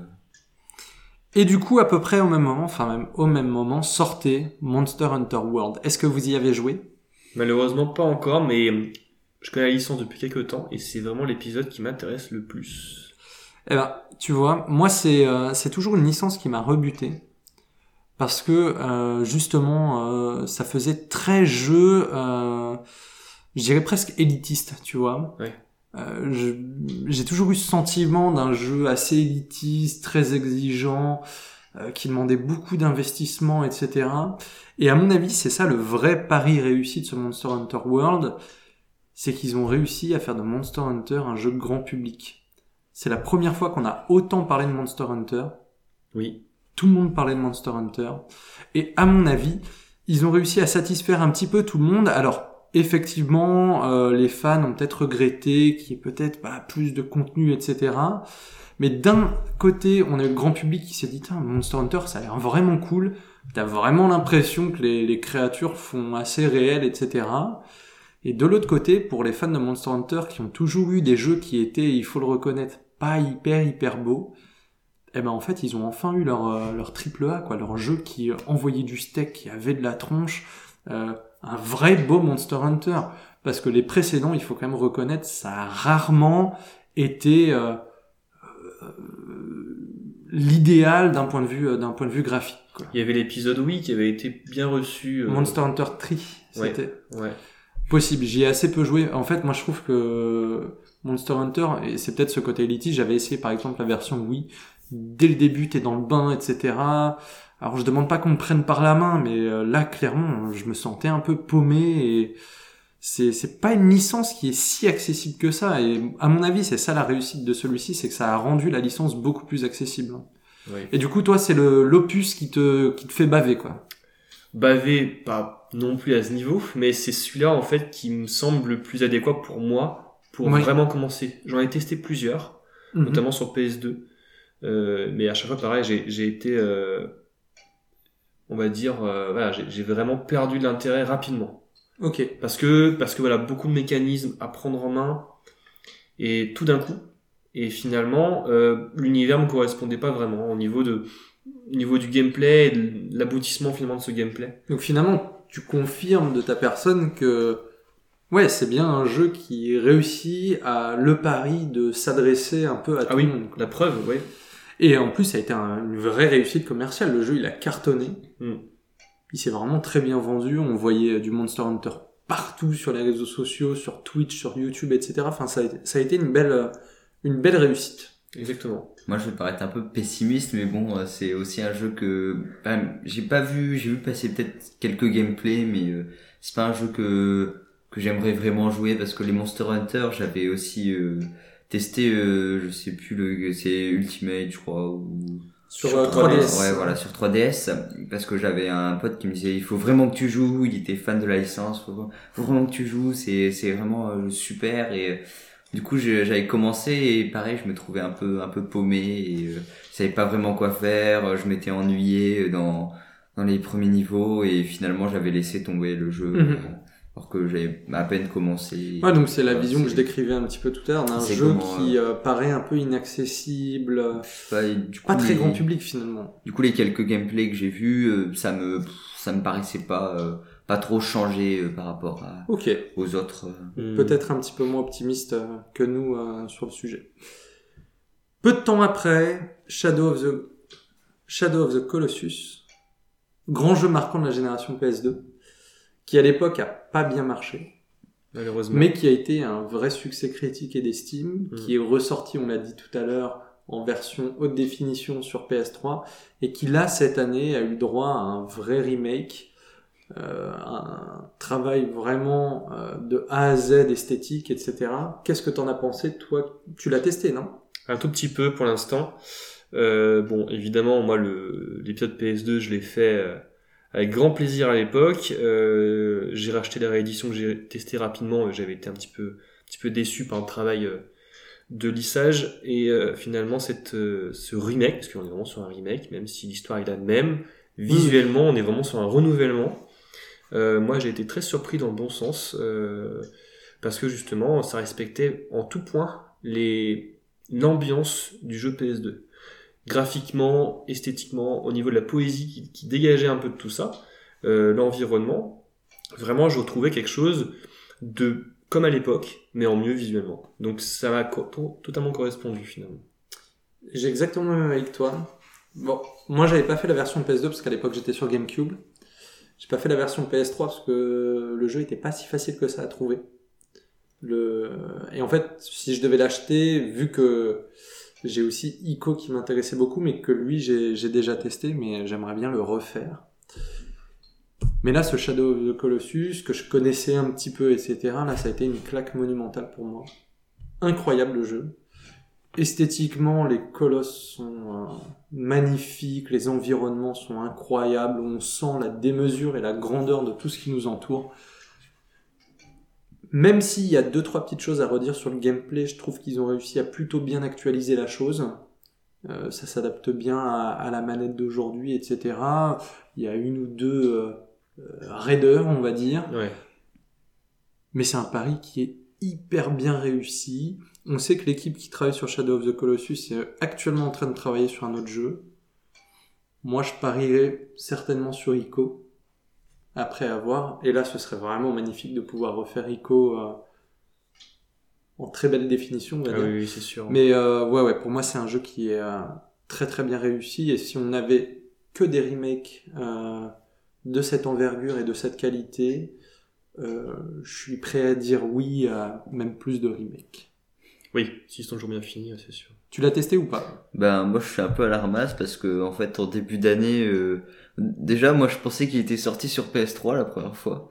Donc bon. Bah, euh, il, est- il était sorti sur PS3 ouais, mais en mais version HD. une seule fois. genre, ouais. Ah oui. C'était la première fois. Et puis euh, en début d'année, quand j'ai vu qu'il était ressorti, je j'avais pas très bien compris. Je pensais qu'il y avait juste euh, une- genre une espèce de peut-être mise à Hmm. jour ou autre. Mais j'avais vu j'avais vu deux trois let's play dessus. J'ai je trouvais le jeu super, mais c'est pas c'est pas vraiment un jeu que Seule chose, c'est que moi je trouve que ça aurait mérité qu'on rajoute un petit truc en plus, euh, un colosse supplémentaire. ou Ah, en termes de contenu, tu ouais, veux dire Pourquoi pas, ouais, ça aurait été pas mal. un hein. truc secondaire. ouais. C'est Ça aurait été pas mal. Après, là, c'est de la gourmandise, hein, pour tout à l'heure. Par contre, le prochain jeu euh, te concerne un petit peu plus, puisque là, on était principalement sur de la console, même si Dragon Ball Fighter est aussi sorti sur PC. Le prochain, c'est Kingdom Come Deliverance. Alors moi, il m'est passé euh, au-dessus de la tête, mais à des années-lumière. Du coup, euh, j'ai absolument rien à dire dessus.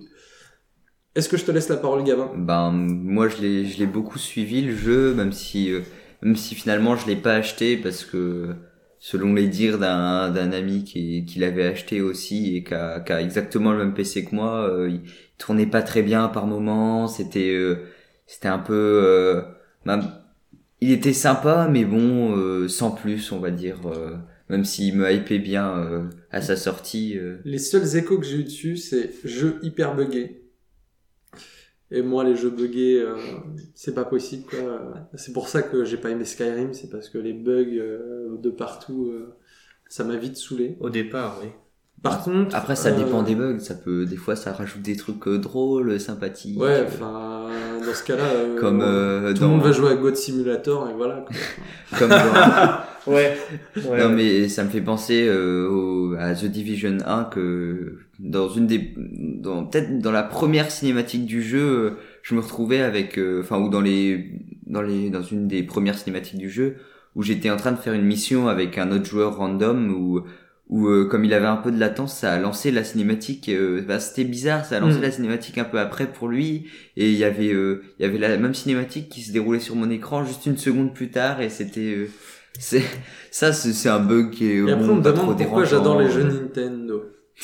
parce qu'il Eh ouais, ben, quand le jeu il sort, il est il est Il est parfait.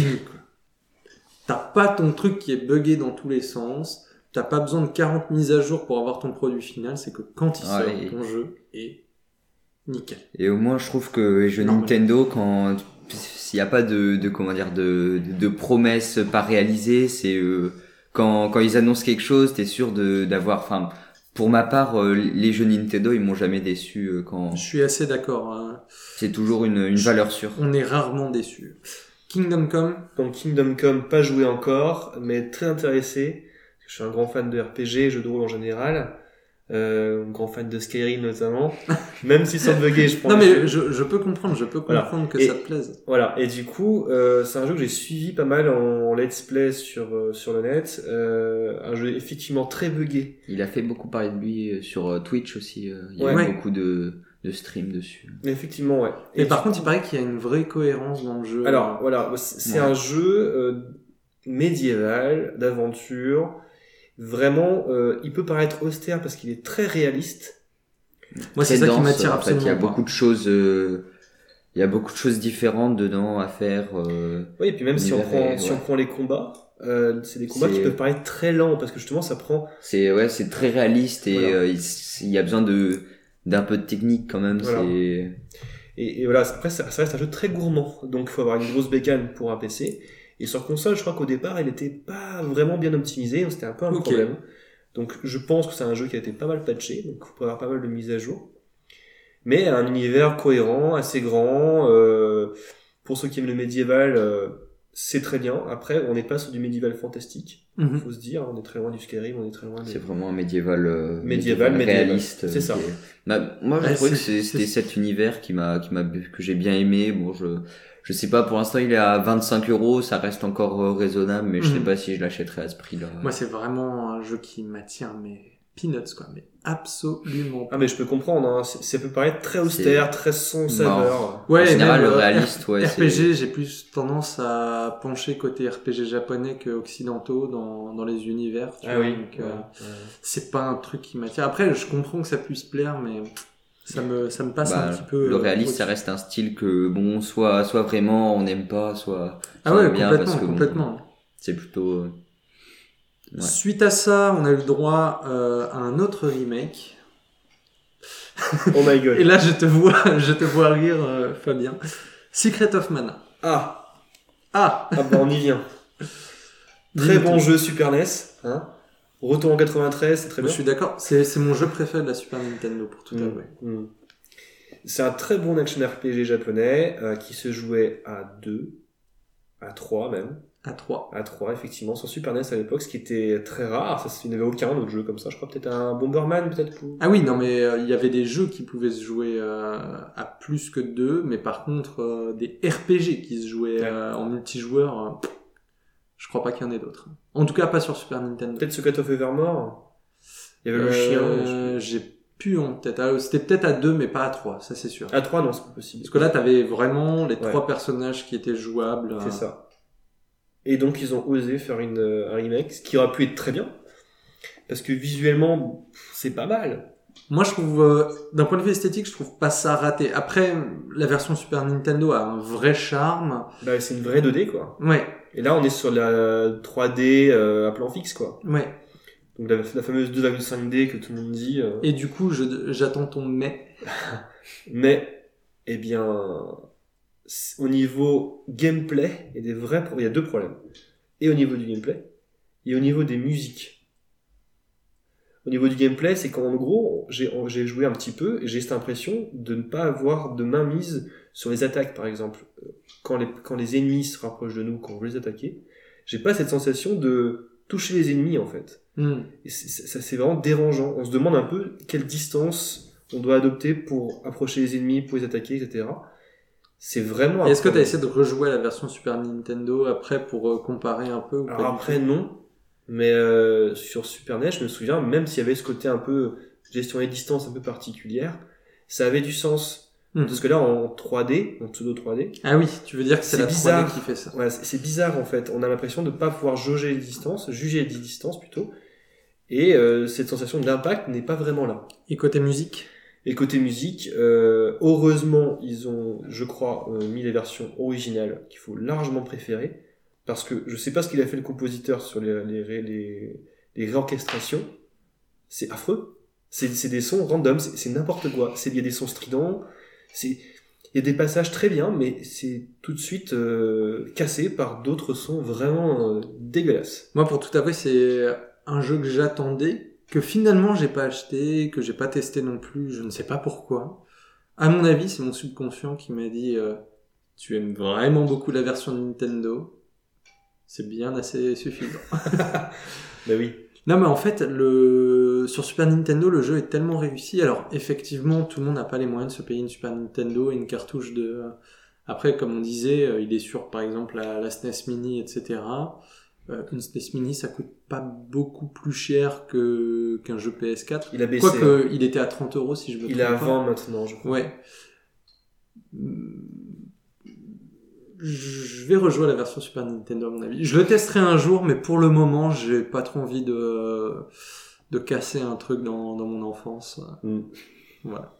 Toi, c'est pas un truc qui te parle du tout? Non, je, je connaissais pas du tout, mais bon, le rétro gaming pour l'instant, tant que j'ai pas mon Raspberry.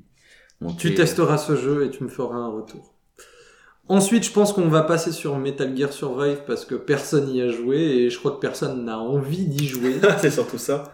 D'après tous les retours, c'est une insulte à la licence, donc je pense que on peut passer dessus. On dit quand même pro, enfin, seul Metal Gear sans Kojima, si je me trompe pas. Oui.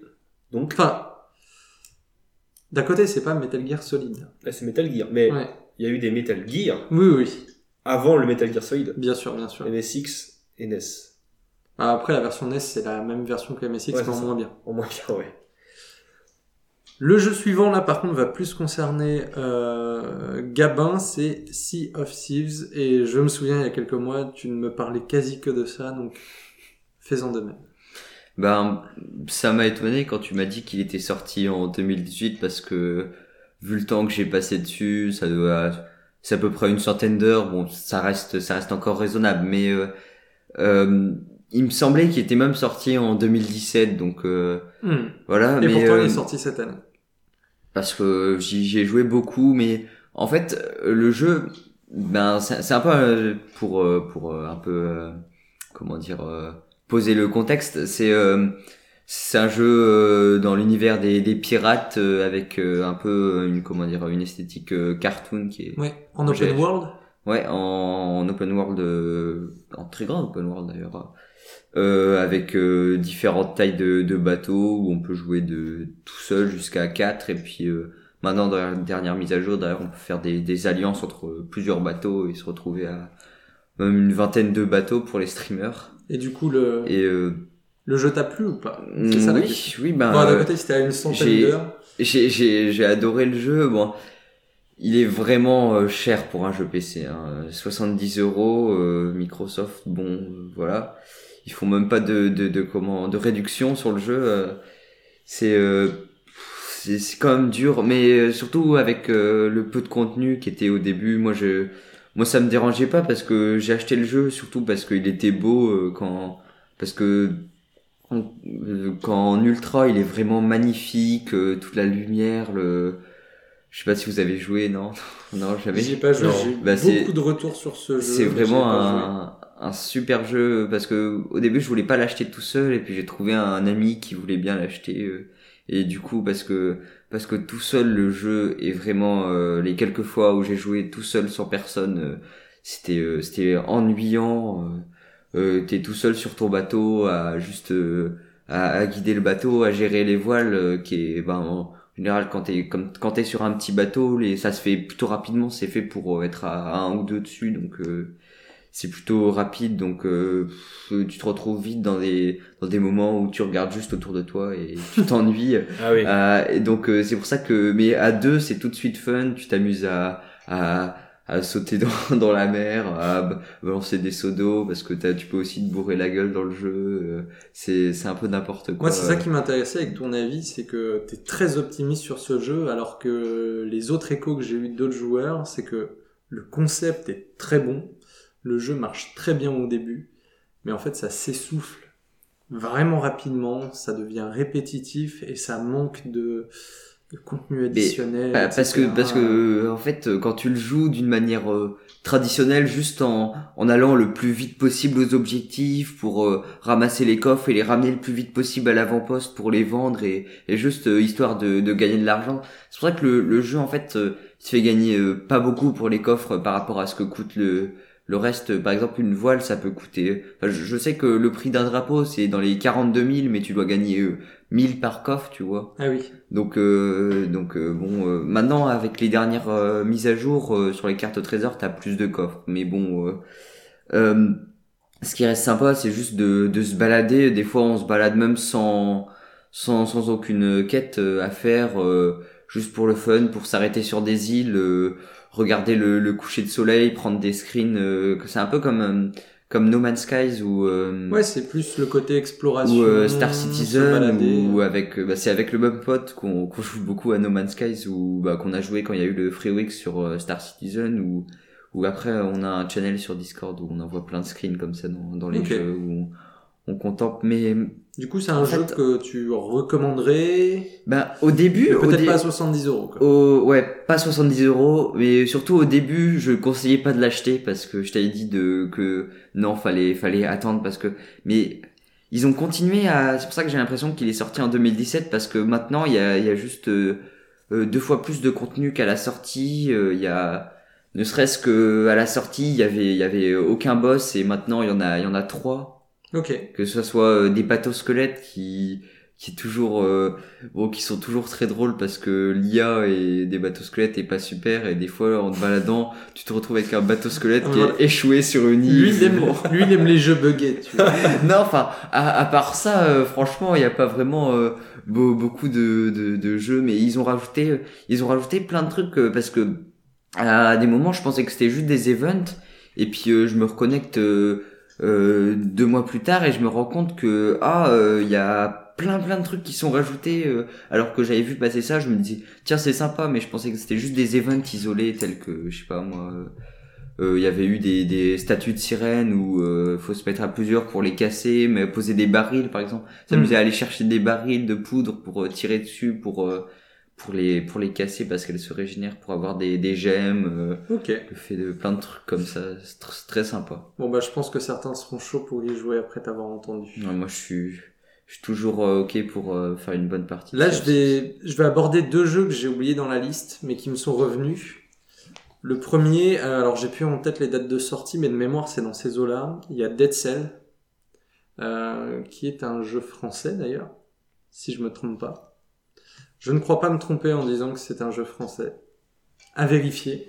Mais euh, donc jeu indépendant qui euh, beau succès, euh, beau succès critique.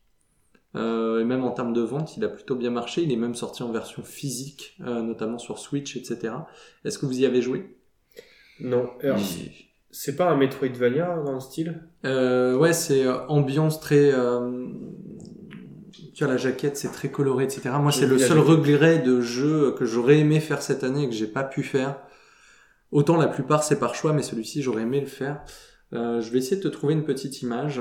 Non, Moi non plus, j'ai, pas pu faire. Bah, j'aurais bien aimé. J'ai vu, j'ai, essayé de pas trop me spoil, mais juste la, la jaquette me donnait envie. Donc, euh, elle est, elle est vraiment super. Et il a reçu beaucoup de prix. hein. Il a reçu pas mal de prix cette année. Euh, meilleur jeu d'action, je crois. Euh, pas mal de trucs en, euh, en ambiance esthétique, etc. Enfin, c'est un jeu qui me tente pas mal. C'est un jeu qui me tente pas mal, mais que j'ai pas eu l'occasion de faire. Et l'autre jeu indé que je voulais aborder et que je suis en train de faire en ce moment et qui est excellentissime. Pour moi, c'est dans le top 3 des, des meilleurs jeux de l'année, c'est Céleste. Est-ce que vous l'avez fait? Eh non.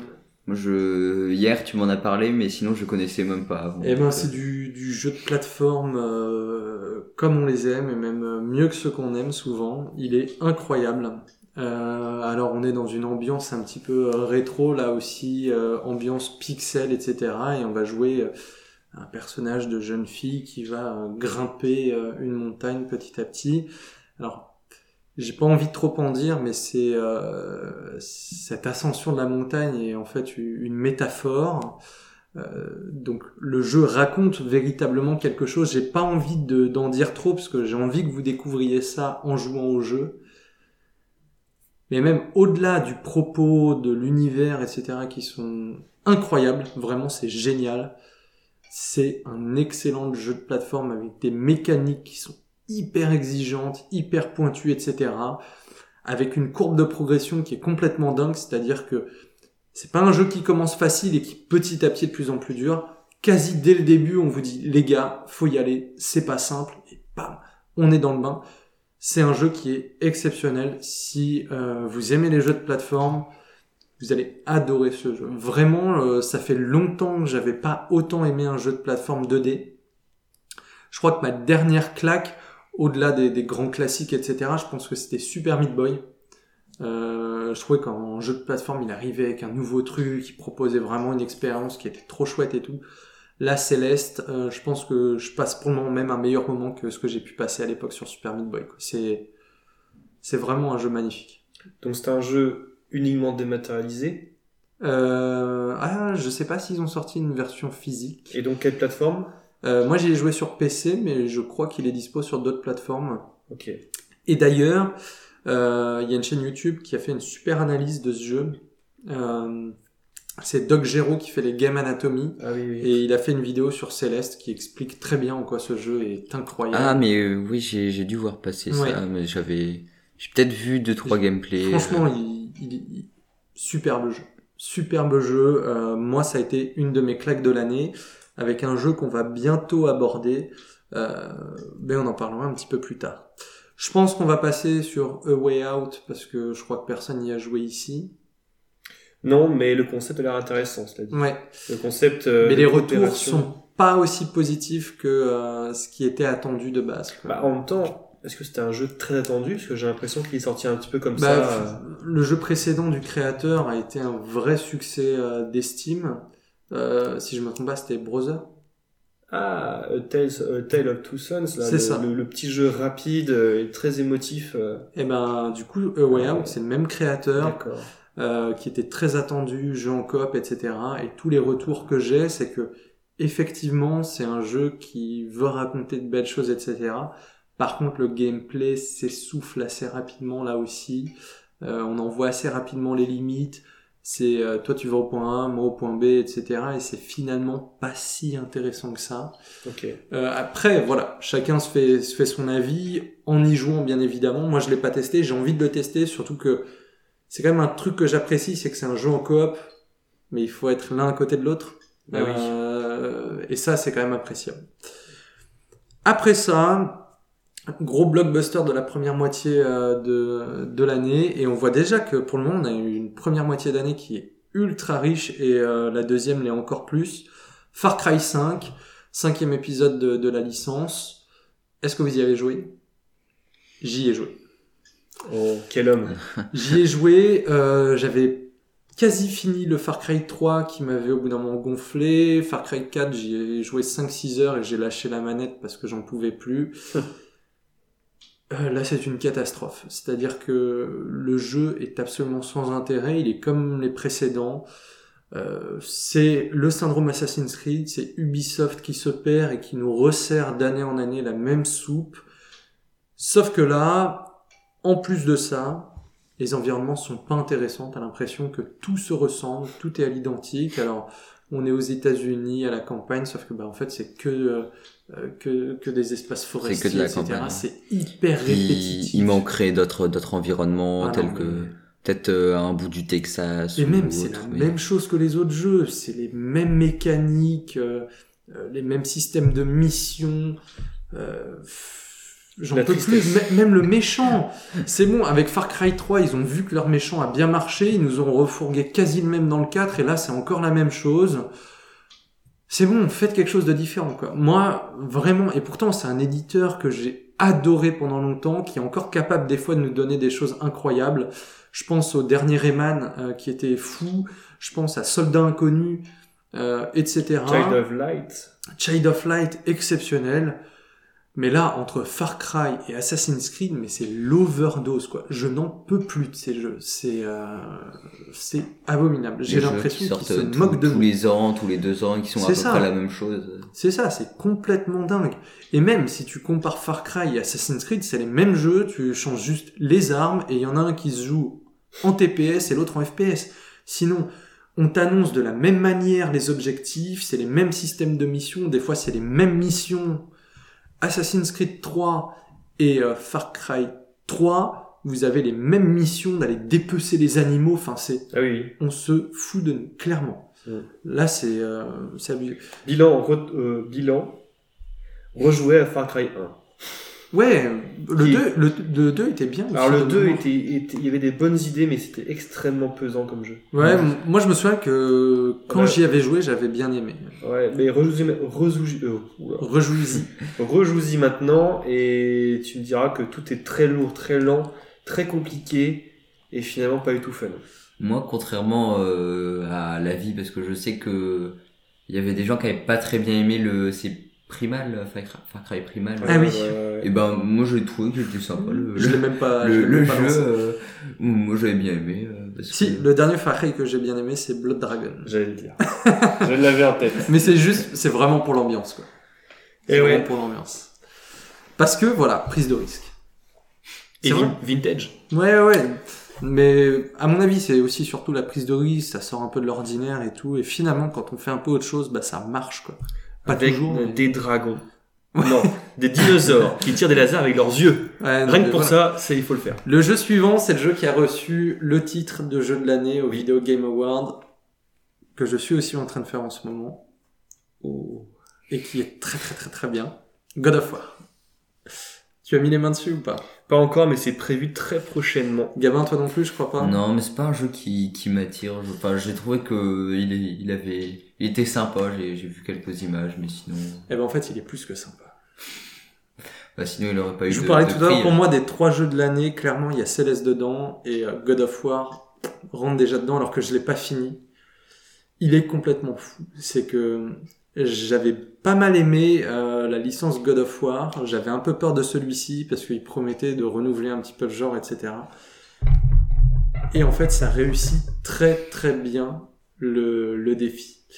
Le truc, c'est que ça a réussi en fait à garder de l'esprit God of War, mais en apportant une nouvelle touche, prise de risque.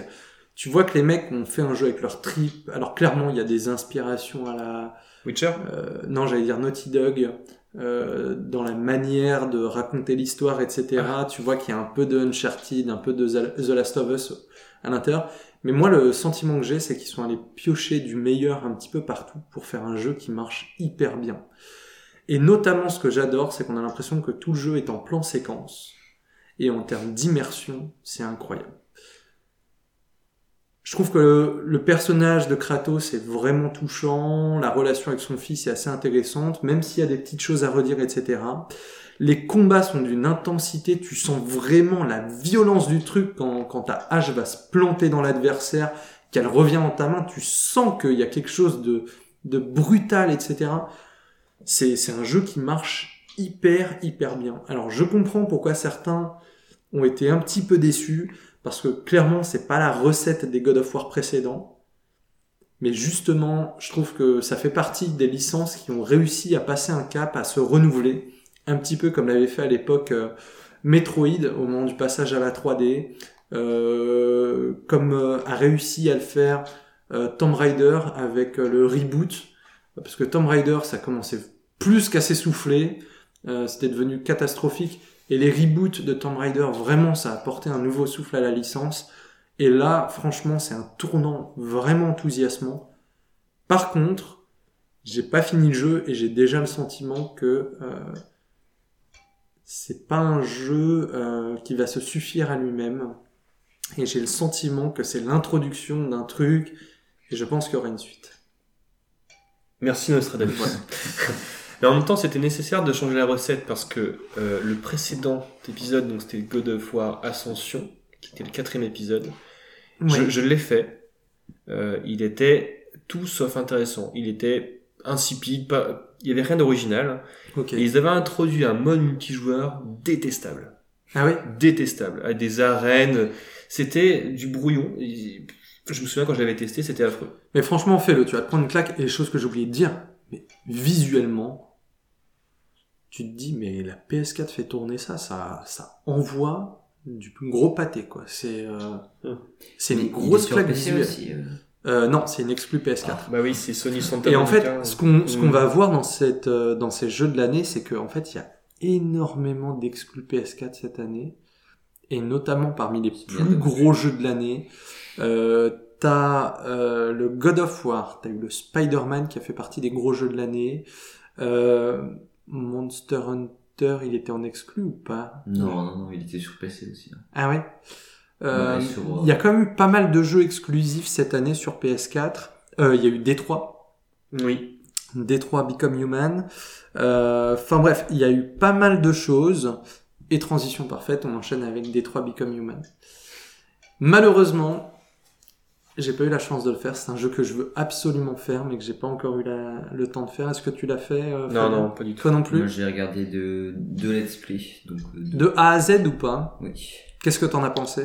Bah, euh, j'ai bien aimé, mais c'est pas, c'est pas un jeu que je ferais, c'est plutôt un jeu que je regarde avec, euh, avec un commentateur, en fait, parce que Ok. j'ai, j'ai déjà regardé juste des, euh, ju- juste des, des let's play où le jeu il était comme ça, mais sans le, sans un commentateur, un youtubeur Ah oui. à, à côté. Et je trouvais que c'était, c'était un peu ennuyant, en fait. euh. Bah, d'un côté, c'était a- pas du tout acteur, ouais, effectivement, ça doit être Bah, euh, juste à regarder sans. Même, euh, j'ai, j'ai trouvé que, je sais pas, ouais, c'était plus comme une série où tu regardes, euh, Hmm. et du coup, avec un commentateur, ça fait comme, euh, Et du coup, comme je sais pas, tu trouves que je c'est Les plus vivant avec un personnages sont- Bah, les personnages, ouais, ils sont, ils sont sympas, il y a vraiment une, comment, enfin, en fait, euh, il y a vraiment une impression de, de progression, les personnages, ils sont vraiment, ils changent vraiment psychologiquement au, au fur et à mesure. Parce que moi, j'ai lu le meilleur comme le pire sur ce jeu. C'est-à-dire qu'on a d'un côté des gens qui disent exceptionnel, narration incroyable, des personnages ultra. Il a eu un prix ou pas? Parce que moi je trouve qu'il qu'il mérite. Euh, peut-être, peut-être. Il, faudrait re-regarder euh, les résultats des Video Game Awards, mais c'est possible. Et de l'autre côté, j'ai eu euh, personnage cliché, jeu de beauf, machin. Jeu de beau. Jeu de beau. c'est ce que, ce que j'ai lu. Ça se fait pas. ça. Et notamment, euh, là, il y a quelques jours, j'ai regardé, euh, c'est un petit peu ma tradition annuelle, c'est tous les ans, je regarde le débat euh, Benzaï-Julien Chiez sur les jeux de l'année. Et euh, quand il parle de Détroit Become Human, tu sais d'avance qu'il y en a un qui va adorer et l'autre qui va détester. Je sais déjà qui a détesté. Et euh, à regarder, franchement, c'est super intéressant. Mais de toute manière, leur débat est, est passionnant tous les ans parce que c'est Oui. deux passionnés de jeux vidéo qui ont deux visions qui sont complètement différentes. Souvent. Mais ce qui est intéressant, c'est qu'ils ont chacun un respect pour la passion de l'autre. Mm. Mais par contre, euh, alors, ce qui est drôle, c'est que sur la première moitié de l'année, hors Détroit, ils ont à peu près le même avis sur tous les jeux. Genre euh, Dragon Ball, euh, ils ont le même avis que nous, Monster Hunter, etc. Mais par contre, sur Détroit, c'est vraiment le truc qui a fait scission, quoi. Et A Way Out aussi. Il y en a un qui a trouvé ça bien et l'autre qui a trouvé ça merdique. Non, bah pas de pas de prix pour. Ah ouais, Par contre, Ninja a eu un prix. Ninja, quoi. Ninja, c'est un streamer euh, sur Fortnite, Twitch. Un peu comme un peu comme euh. Notamment spécialisé dans. Fortnite. Ah, Moi, je suppose qu'il a eu le truc de streamer de l'année ou un Ouais, voilà. genre. Mais en fait, ce qui, ce qui m'avait fait rire, c'était la dernière polémique d'ailleurs sur lui. T'avais pas vu quand, quand genre en, en plein stream, euh, il avait, il avait insulté un mec qu'il avait tué. Il a fait ouais, je vais te faire ban et puis il l'avait report. euh, et puis il l'avait report en, en marquant juste à Epic Game euh, ban, ban le. Bon, je pense que Et- c'est plus pour l'humour. hein. Non, non, il était, il était vraiment en train Ah de rager. Et puis après, il y avait Moi, Epic pas, Game qui avait c'est dit pas que- quelqu'un que j'aime beaucoup suivre, donc. euh, Il y avait Epic Game qui avait dit que genre, euh, qui qui lui avait répondu en disant non, non, tu peux pas faire ça. Suite à ça, on arrive dans les jeux de l'été. Alors l'été a pas été foufou. Euh, Il y a eu deux sorties qui étaient euh, qui sortaient un petit peu du lot. Et ce qui est intéressant à observer, c'est que c'est euh, des jeux Switch. Le premier, c'est Mario Tennis que moi j'ai fait. J'y ai pas mal joué et j'ai plutôt accroché. Le dernier auquel j'avais joué, bah, c'était le dernier opus qui était sorti sur 3DS, et qui était une catastrophe euh, incroyable, grosse déception. Je l'avais acheté Day One à l'époque. hein. Ah, dommage. Parce que c'est un jeu que j'attendais, j'avais adoré l'opus, c'était sur GameCube si je me trompe pas. Euh, c'était Mario Power Tennis si Oui, c'est. GameCube, ça, ouais. Et euh, l'opus 3DS c'était catastrophique. Les personnages ne changeaient rien au gameplay, etc. T'avais que deux ou trois attaques différentes. Là vraiment le jeu est beaucoup plus fun. Euh, chaque personnage a sa spécificité, etc. Ça marche très très bien. Après, est-ce que c'est un must-have? C'est pas un Mario Kart, c'est pas un Smash Bros. C'est sympa pour l'été, pour se marrer avec ses potes, etc. Ça va pas plus loin que ça. À mon avis, c'est un jeu qui marche très bien, mais c'est pas un, un indispensable. Quoi. Et après ça, Octopath Traveler. Alors, j'étais persuadé que t'allais le faire, euh, vu que ça fait vraiment partie du genre de jeu que t'adores, toi. Un peu dans la veine. euh, Bah, c'est par les créateurs de Bravely Default, par exemple. Exactement, ouais. ouais. Et bon, c'est surtout l'esthétique. On parlait tout à l'heure de Secret of Mana. Moi, tout de suite, ça m'évoque cette génération de jeux, euh, les RPG euh, 16 bits, etc. La grande période des Final Fantasy Super Nintendo, Secret of Mana, etc. Mm. Je l'ai pas fait. Alors moi, je l'ai acheté, Mais pas fait. je l'ai pas encore déblisté. Non, en fait, j'ai pas pris le temps euh, encore de brancher ma, ma Switch. Je l'ai depuis un an, pour te dire. L'homme qui n'a le temps de rien faire. Euh, Pour un an, t'as pas allumé ta Switch? Non. Je te jure. Je crois qu'il y a que toi pour faire ça. Ah oui, oui. Bon. Euh, de toute façon, j'ai deux jeux que j'ai pour l'instant. C'est le Fire Emblem Heroes que j'avais pris en même temps que la Switch. Et donc là, euh, Octopus Traveler, j'ai voulu prendre avant qu'on ne puisse plus le trouver facilement. Parce que, Ouais. bon, je sais pas s'il va devenir rare ou quoi que ce soit. Mais c'était un titre que je voulais prendre. Ok. D'ailleurs, j'en ai trois. J'ai un Xenoblade aussi. Euh, Ah, le 2. Le 2, ouais, j'avais pris le 2. Il n'est pas euh, Zelda, euh, Breath of the Wild? En Zelda, je l'ai pris sur Wii U et je l'ai fait sur Wii U en fait. Avec euh, des baisses de framerate. Ouais, ouais, bon, bref. Mais bon, ça reste un jeu exceptionnel. Donc Ça reste un très bon jeu. Et donc, Octopus Traveler, euh, un titre que euh, j'attendais personnellement parce que bon, c'était un petit peu, ça me rappelait un peu mes folles années Super NES parce que je suis un grand, grand amateur de de SNES notamment euh, et de jeux 16 bits. Donc celui-là, je pouvais pas passer outre. Donc j'y ai pas joué, mais je me suis quand même beaucoup documenté dessus. Euh, et ce qui me rebute, rebute d'entrée de jeu, euh, j'espère que ça va pas être trop le cas en manette en main, c'est que le jeu a des gros pics de difficulté. Ah oui. Genre des pics de difficulté aberrants. Ah oui, à ce point-là. Apparemment, c'est vraiment n'importe quoi. Euh... Parce que j'ai vu qu'il était pas simple, et l'autre truc qui revenait, c'est que c'était du, dans le genre, c'était du très classique, quoi. En même temps, quand on voit le jeu visuellement, on se dit, bon, on est sur du très classique. J'imaginais pas un truc fou. Oui, oui.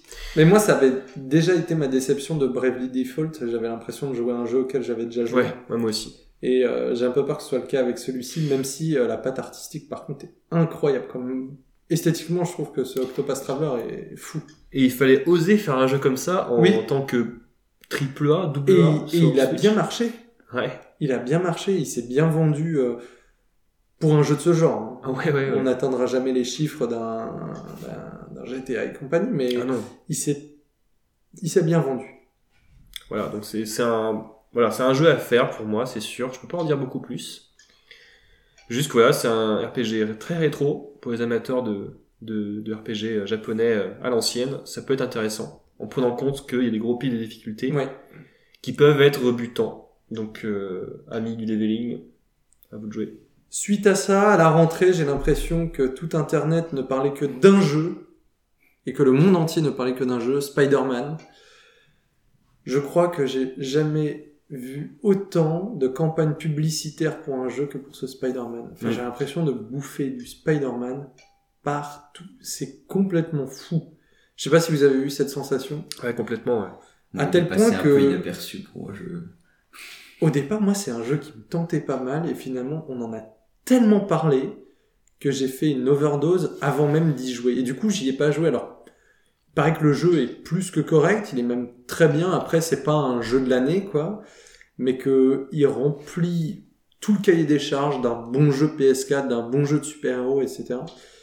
Mais du coup, euh, il me sortait déjà par les yeux avant même d'y avoir joué parce que je n'ai vu que ce jeu d'un côté, l'été était un peu vide et je pense que le jeu était un peu attendu comme un messie à la rentrée. Euh, je crois que c'est le deuxième jeu le plus vendu de l'année. Ah, quand même. Enfin, il se classe euh, dans... C'est euh, un carton de fou, il s'est vendu comme des petits pains. Bah, d'un côté, à la rentrée, il y avait pas grand grand chose. Bah, à peu près au même moment, il y a eu le jeu suivant, Shadow of the Tomb Raider, qui, euh, je pense, à cause de Spider-Man, ne s'est absolument pas vendu. Quoi. Ah, il y a mauvaise vente Ah, pour ce il- jeu. Bah en fait, il a eu des très bons retours critiques, le Shadow of the Tomb Raider, mais il Il- s'est pas bien vendu, puisque Il a pas fait parler de lui beaucoup. hein. J'ai j'ai pas vu de let's play, pas de. moi c'est un mois après sa sortie, j'ai fait, mais attends, il y a un mois, il y a un Tomb Raider qui est sorti. Ouais, Parce que en fait, on ne voyait que Spider-Man, quoi. D'accord. Mais ils ont mis le paquet, ils ont invité euh, tous les journalistes et youtubeurs du monde à New York pour des tours en hélicoptère. T'avais des bandeaux Spider-Man partout sur tous les sites où t'allais. Euh, T'avais que ça, que du Spider-Man partout, partout, partout. Euh, tu lançais une vidéo YouTube, euh, avant t'avais euh, le trailer du jeu, t'allais sur Twitter, ça ne parlait que de Spider-Man.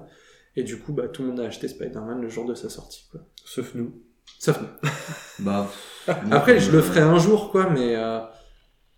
Moi, c'est- ça ça m'a ça m'a limite dégoûté enfin Il paraît que le gameplay est proche d'un Batman Arkham. oui en fait euh, beaucoup disent que c'est du Batman à la sauce Spider-Man quoi mais que si autant jouer un Batman quoi En fait, moi, j'y jouerai jamais parce que c'est. Je sais pas pourquoi, mais c'est le, le- vraiment le, le super-héros que, que, que j'aime pas avec, euh, avec Superman. C'est- ah ouais? Ouais. t'aimes pas le bleu et le rouge? c'est le seul point commun que je vois entre les Bah, deux super héros J'ai- J'aime bien Iron Man. J'aime bien Iron Man. Donc, ah ouais mais lui il est rouge et doré Ouais, bah non, mais je, je, je saurais pas expliquer pourquoi, mais c'est vraiment euh, les héros que. Non. Je pense qu'on va aussi passer du coup sur Shadow of the Tomb Raider vu que bah il est tombé euh, dans, Non, dans l'oubli dès sa sortie J'ai de... hésité à l'acheter, mais bon, euh, euh, alors qu'il s'est pas très bien vendu euh, sur Steam, il était pas en grande réduction, il était à Mais 30 euros. Tout sur le monde dit qu'il est euh, très bon. hein. Donc C'est ça qui- c'est pour ça, mais bon, c'est que genre. Et les deux derniers opus l'étaient. Moi, j'ai quand même un reproche à faire. Alors, j'ai j'ai beaucoup aimé. J'ai fait les deux précédents. Je les ai vraiment finis euh, fond en comble. Enfin, et si t'as joué à Tomb Raider 3 et compagnie, euh, ça peut pas être pire que ce qui s'est passé euh, Alors- les 10-15 ans d'avant pour la licence. Alors moi j'étais un énorme fan des premiers Tomb Raider. Ouais, du 1, du 2, quoi. C'était non j'ai fait le 3 et le 4 aussi que j'ai bien apprécié. Ouais, non, mais- C'était ma Madeleine de Proust. Tous les ans mauvais j'avais ma- j'avais ma big box sur PC euh, de Tomb Raider. Ouais, mais t'as très mauvais goût, c'est tout. J'ai j'ai un goût qui Tomb. Raider, euh, ensuite c'était quoi? Il y a eu euh, Tomb Raider Legend. Après là j'ai j'ai arrêté. J'ai arrêté en fait. Euh, la- le pire c'était euh, les Tomb Raider sur PS2. Quoi. Pas fait. Ouais c'était euh, Catastrophe. Underworld. Ah ouais, euh, c'est ça, Underworld, pas Legend. euh, Si, Legend, il Legend aussi. Mais Legend, je crois que c'était c'était pas un remake sur Wii des premiers Tomb Raider ou un Alors c'est. Anniversary ça. Ah oui, c'est Anniversary. Tu vois, Je suis connaisseur. c'est la licence qui s'est perdue dans le temps et à mon avis qui a fait un Non, beau c'est- retour. C'est Ah. vraiment passé inaperçu. Ça va faire un beau retour, euh, certes, mais moi ce que j'ai beaucoup joué, hein, j'ai beaucoup aimé, mais ce que je lui reproche, c'est qu'il ressemble beaucoup trop Uncharted. à Uncharted. Beaucoup trop. Je suis, je suis d'accord. Après, je trouve que sur le deuxième, il a réussi vraiment à s'approprier son truc. Un peu euh, plus. Moi, ça m'a, ça m'a plutôt bien plu. euh. Après, ouais, c'est une héroïne que j'aime bien. J'aime beaucoup le traitement qu'ils font actuellement de, de Lara Croft, Oui, qui est plus intéressant que ce qu'on a pu en faire, et plus intéressant que ce qu'on en a fait dernièrement au cinéma. Moi, ouais, bah j'avais- alors. moi, j'avais bien aimé le film, euh, perso. Celui qui est sorti cette année, là? Ouais. Oh my god. Non, non, moi, ça m'est pas trop dérangé. Je crois que c'est ton Je dernier je- passage dans la FK.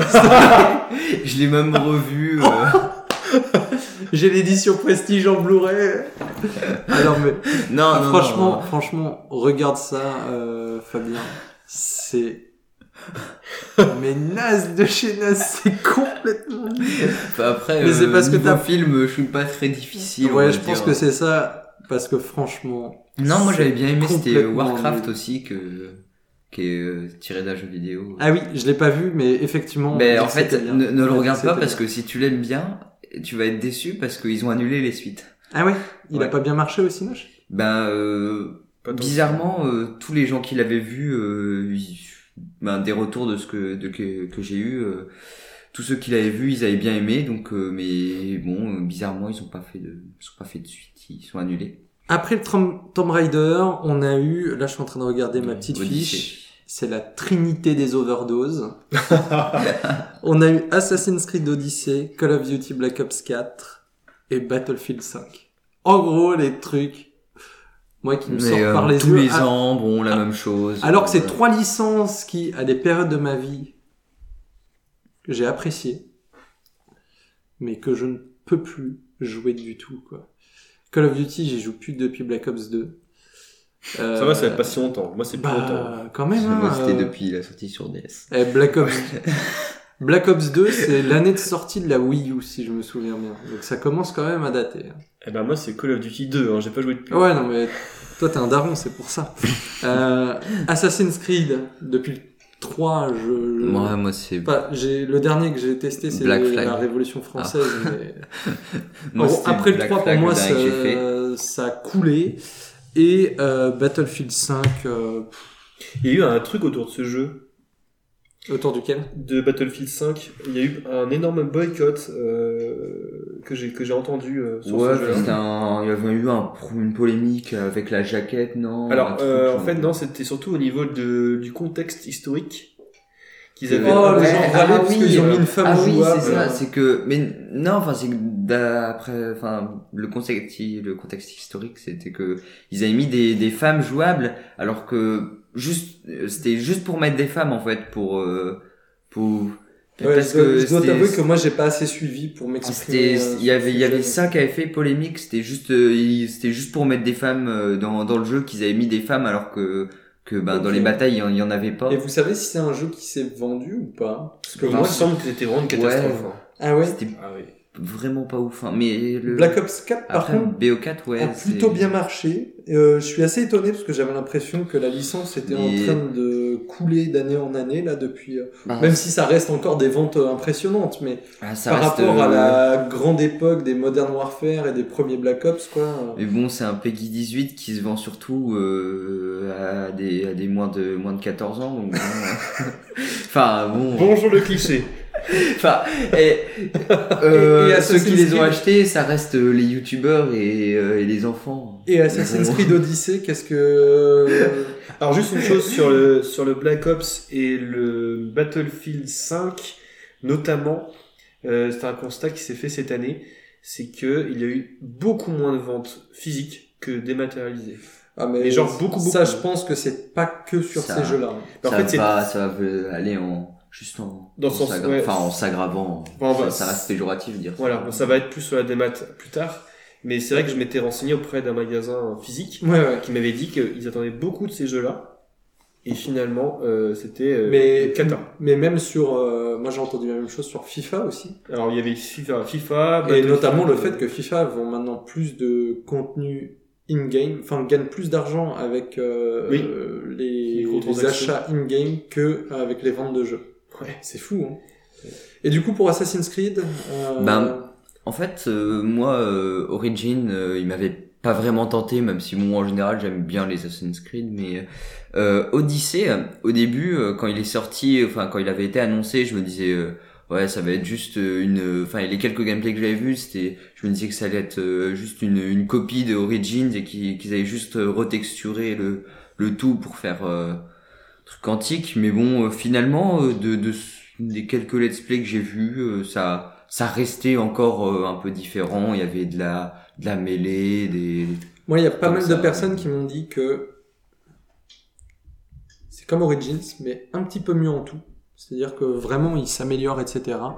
Par contre, ça reste du Assassin's Creed, quoi. Et moi, ce que je reproche à Assassin's Creed, c'est que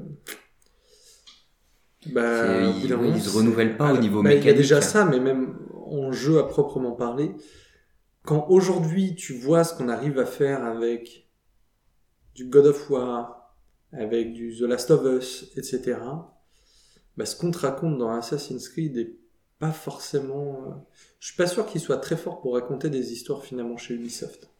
Bah, pourtant, Ah. va raconter l'histoire peut-être pas, mais pour resituer des contextes historiques. Ah oui, mais ça, là, pas le contraire. J'ai pas le contraire.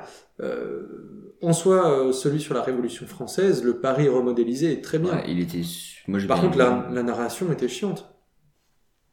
Pas C'est, euh, c'était aussi, euh, le 4, c'était un peu la même chose. Enfin, c'est, euh, je sais pas, moi, euh, après, j'ai déjà assez parlé de Assassin's Creed tout à l'heure, je suis pas sûr que ce soit nécessaire d'en reparler, mais, euh, mais voilà. Le gros jeu qui était certainement le plus attendu de l'année, ça, tu as joué, j'espère. Pas encore. Qu'est-ce qu'est-ce que tu fous cette année Red Dead Redemption 2. Oui, alors un jeu que j'attends beaucoup parce que j'ai adoré le premier, enfin le précédent, parce que c'est pas le premier. Euh, donc celui-là, évidemment, j'attends beaucoup de choses, sachant que moi je suis un grand fan de... Rockstar.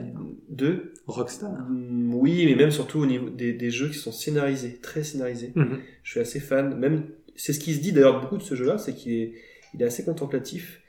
Euh, Oui. Un peu trop, selon certains. Moi, ça me correspond bien d'avoir pas mal de. Paraît qu'il est très, enfin qu'il faut prendre son temps parce que si tu le rushes, tu passes à côté de vraiment beaucoup de choses Voilà. et Des petits événements aléatoires euh, par-ci par-là. J'avais vu, c'était euh, pendant un let's play de, je, ben, c'est un petit youtubeur obscur, mais bon, euh, euh, qui, où euh, genre euh, il se baladait dans la campagne parce qu'il avait perdu son cheval et puis il tombait sur une maison. euh, les habitants de la maison lui disaient de rentrer et puis euh, il le, il le droguait, puis il lui volait Mm. son argent, des plein de trucs comme ça que si juste euh, il était allé euh, tout droit sur la sur la grande route et ben À mon avis, c'est le genre de jeu, c'est un peu comme un, le dernier Zelda.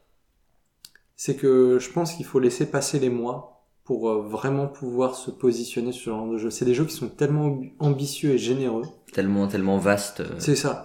Qu'il faut vraiment du recul pour pouvoir s'exprimer dessus. Euh, parce que le problème, c'est que par exemple, souvent pour les tests, les mecs, ils ont 3-4 jours pour, euh, pour écrire leurs tests. Euh, quand tu vois que c'est un jeu euh, aussi vaste, mais c'était la même chose pour le dernier Zelda. hein. Je pense que il faut digérer le truc tellement il y a d'informations, etc. Et que ça vaudrait presque le coup qu'on en reparle dans un ou deux mois. Euh, que ce soit peut-être un de tes coups de cœur ou un de tes coups de gueule, ça pourrait être intéressant. Mhm, Mais à mon avis, je- moi je préfère pour ce genre de jeu laisser un peu le temps, tu vois. mhm. Parce que c'est des jeux qui sont d'une générosité incroyable. D'un côté, c'est pas un Red Dead, il y en a pas un tous les ans. Non. Bah, Et Et- heureusement. bah, Oui. heureusement, parce que sinon ça casserait un peu. Le... C'est clair.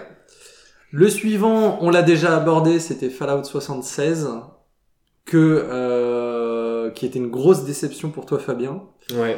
Et t'es t'es d'ailleurs le seul à l'avoir testé ici, je pense. Tu l'as pas testé, euh, Gabin? Non, moi je me suis arrêté au 4. On vous on vous renvoie vers le numéro précédent de la F4 parce que t'en as parlé euh, quasi de long en large. Ouais. T'as dit vraiment pas mal de choses dessus. T'as C'est- peut-être quelque chose à ajouter. Cela dit, euh, je me suis fait avoir par ce jeu. C'est une saloperie ce jeu. c'est que, j'explique. J'avais pris un abonnement d'un mois à PlayStation Plus pour pouvoir jouer en ligne, parce que c'est un jeu qui, qui joue qu'en qu'en ligne. Je me suis dit à la fin du mois, bah, mon, mon abonnement va s'arrêter. Il s'est renouvelé. J'ai dit, tiens, je vais me refaire une petite partie, histoire de me faire bien mal au derche. Je suis retourné et finalement, en fait, euh, des fois j'apprécie un peu plus. Enfin, ça dépend ce que je fais. Il y a des endroits que j'aime bien. Il va finir par le présenter en coup de cœur dans 6 Non, mois. ça, ça, ça, ça, reste, que ça reste quand même beaucoup moins bien pour moi par rapport aux autres, mais Ouais. euh, il y a des choses intéressantes, donc euh, je pousse un peu plus loin, et voilà.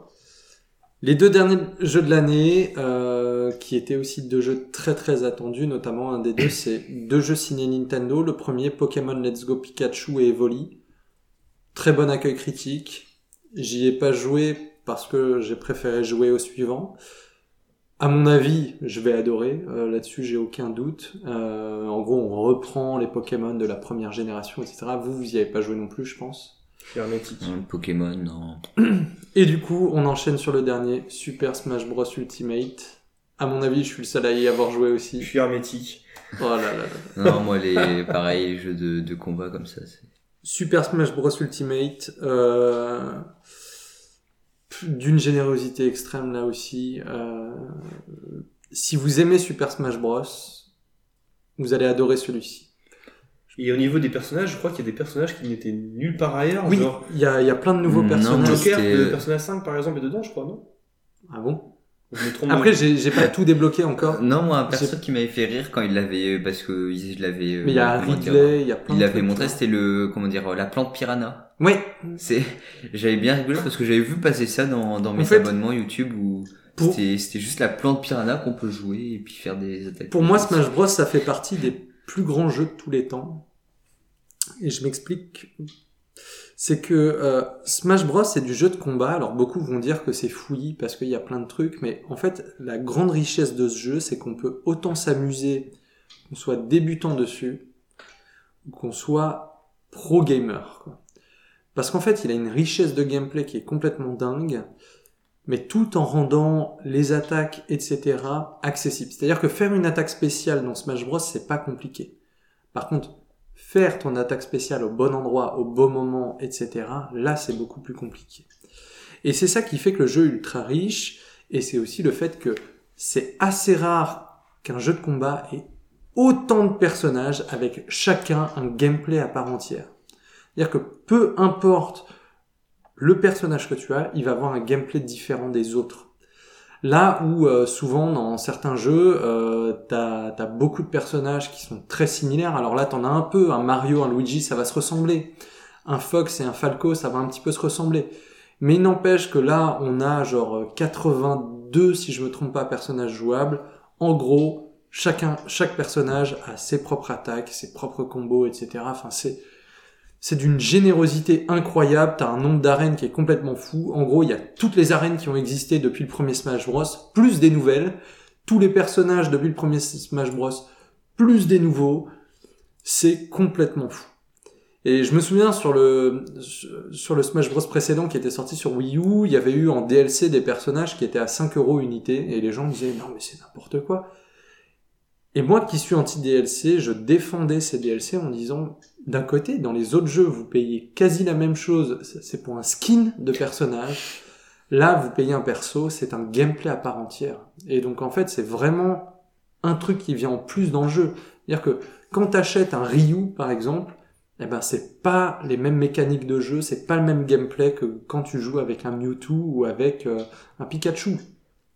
C'est euh, et là ce Super Smash Bros Ultimate, enfin voilà, c'est euh, c'est une tarte à la crème quoi. C'est euh, L'ultime crossover, quoi. c'est ça. C'est euh, sur ce terrain-là imbattable. Imbattable. De toute manière, tous ceux qui ont essayé de faire du Smash Bros like se sont ratés. Euh, PlayStation Battle All Star euh, Royale, là, c'était une catastrophe ultime. Malgré quelques bonnes idées, par exemple le fait qu'on puisse jouer sur sa PS4 avec sa PS Vita en crossplay, etc. Enfin, il y avait des trucs intéressants, mais Smash Bros, c'est un sens de la finition qui est complètement fou.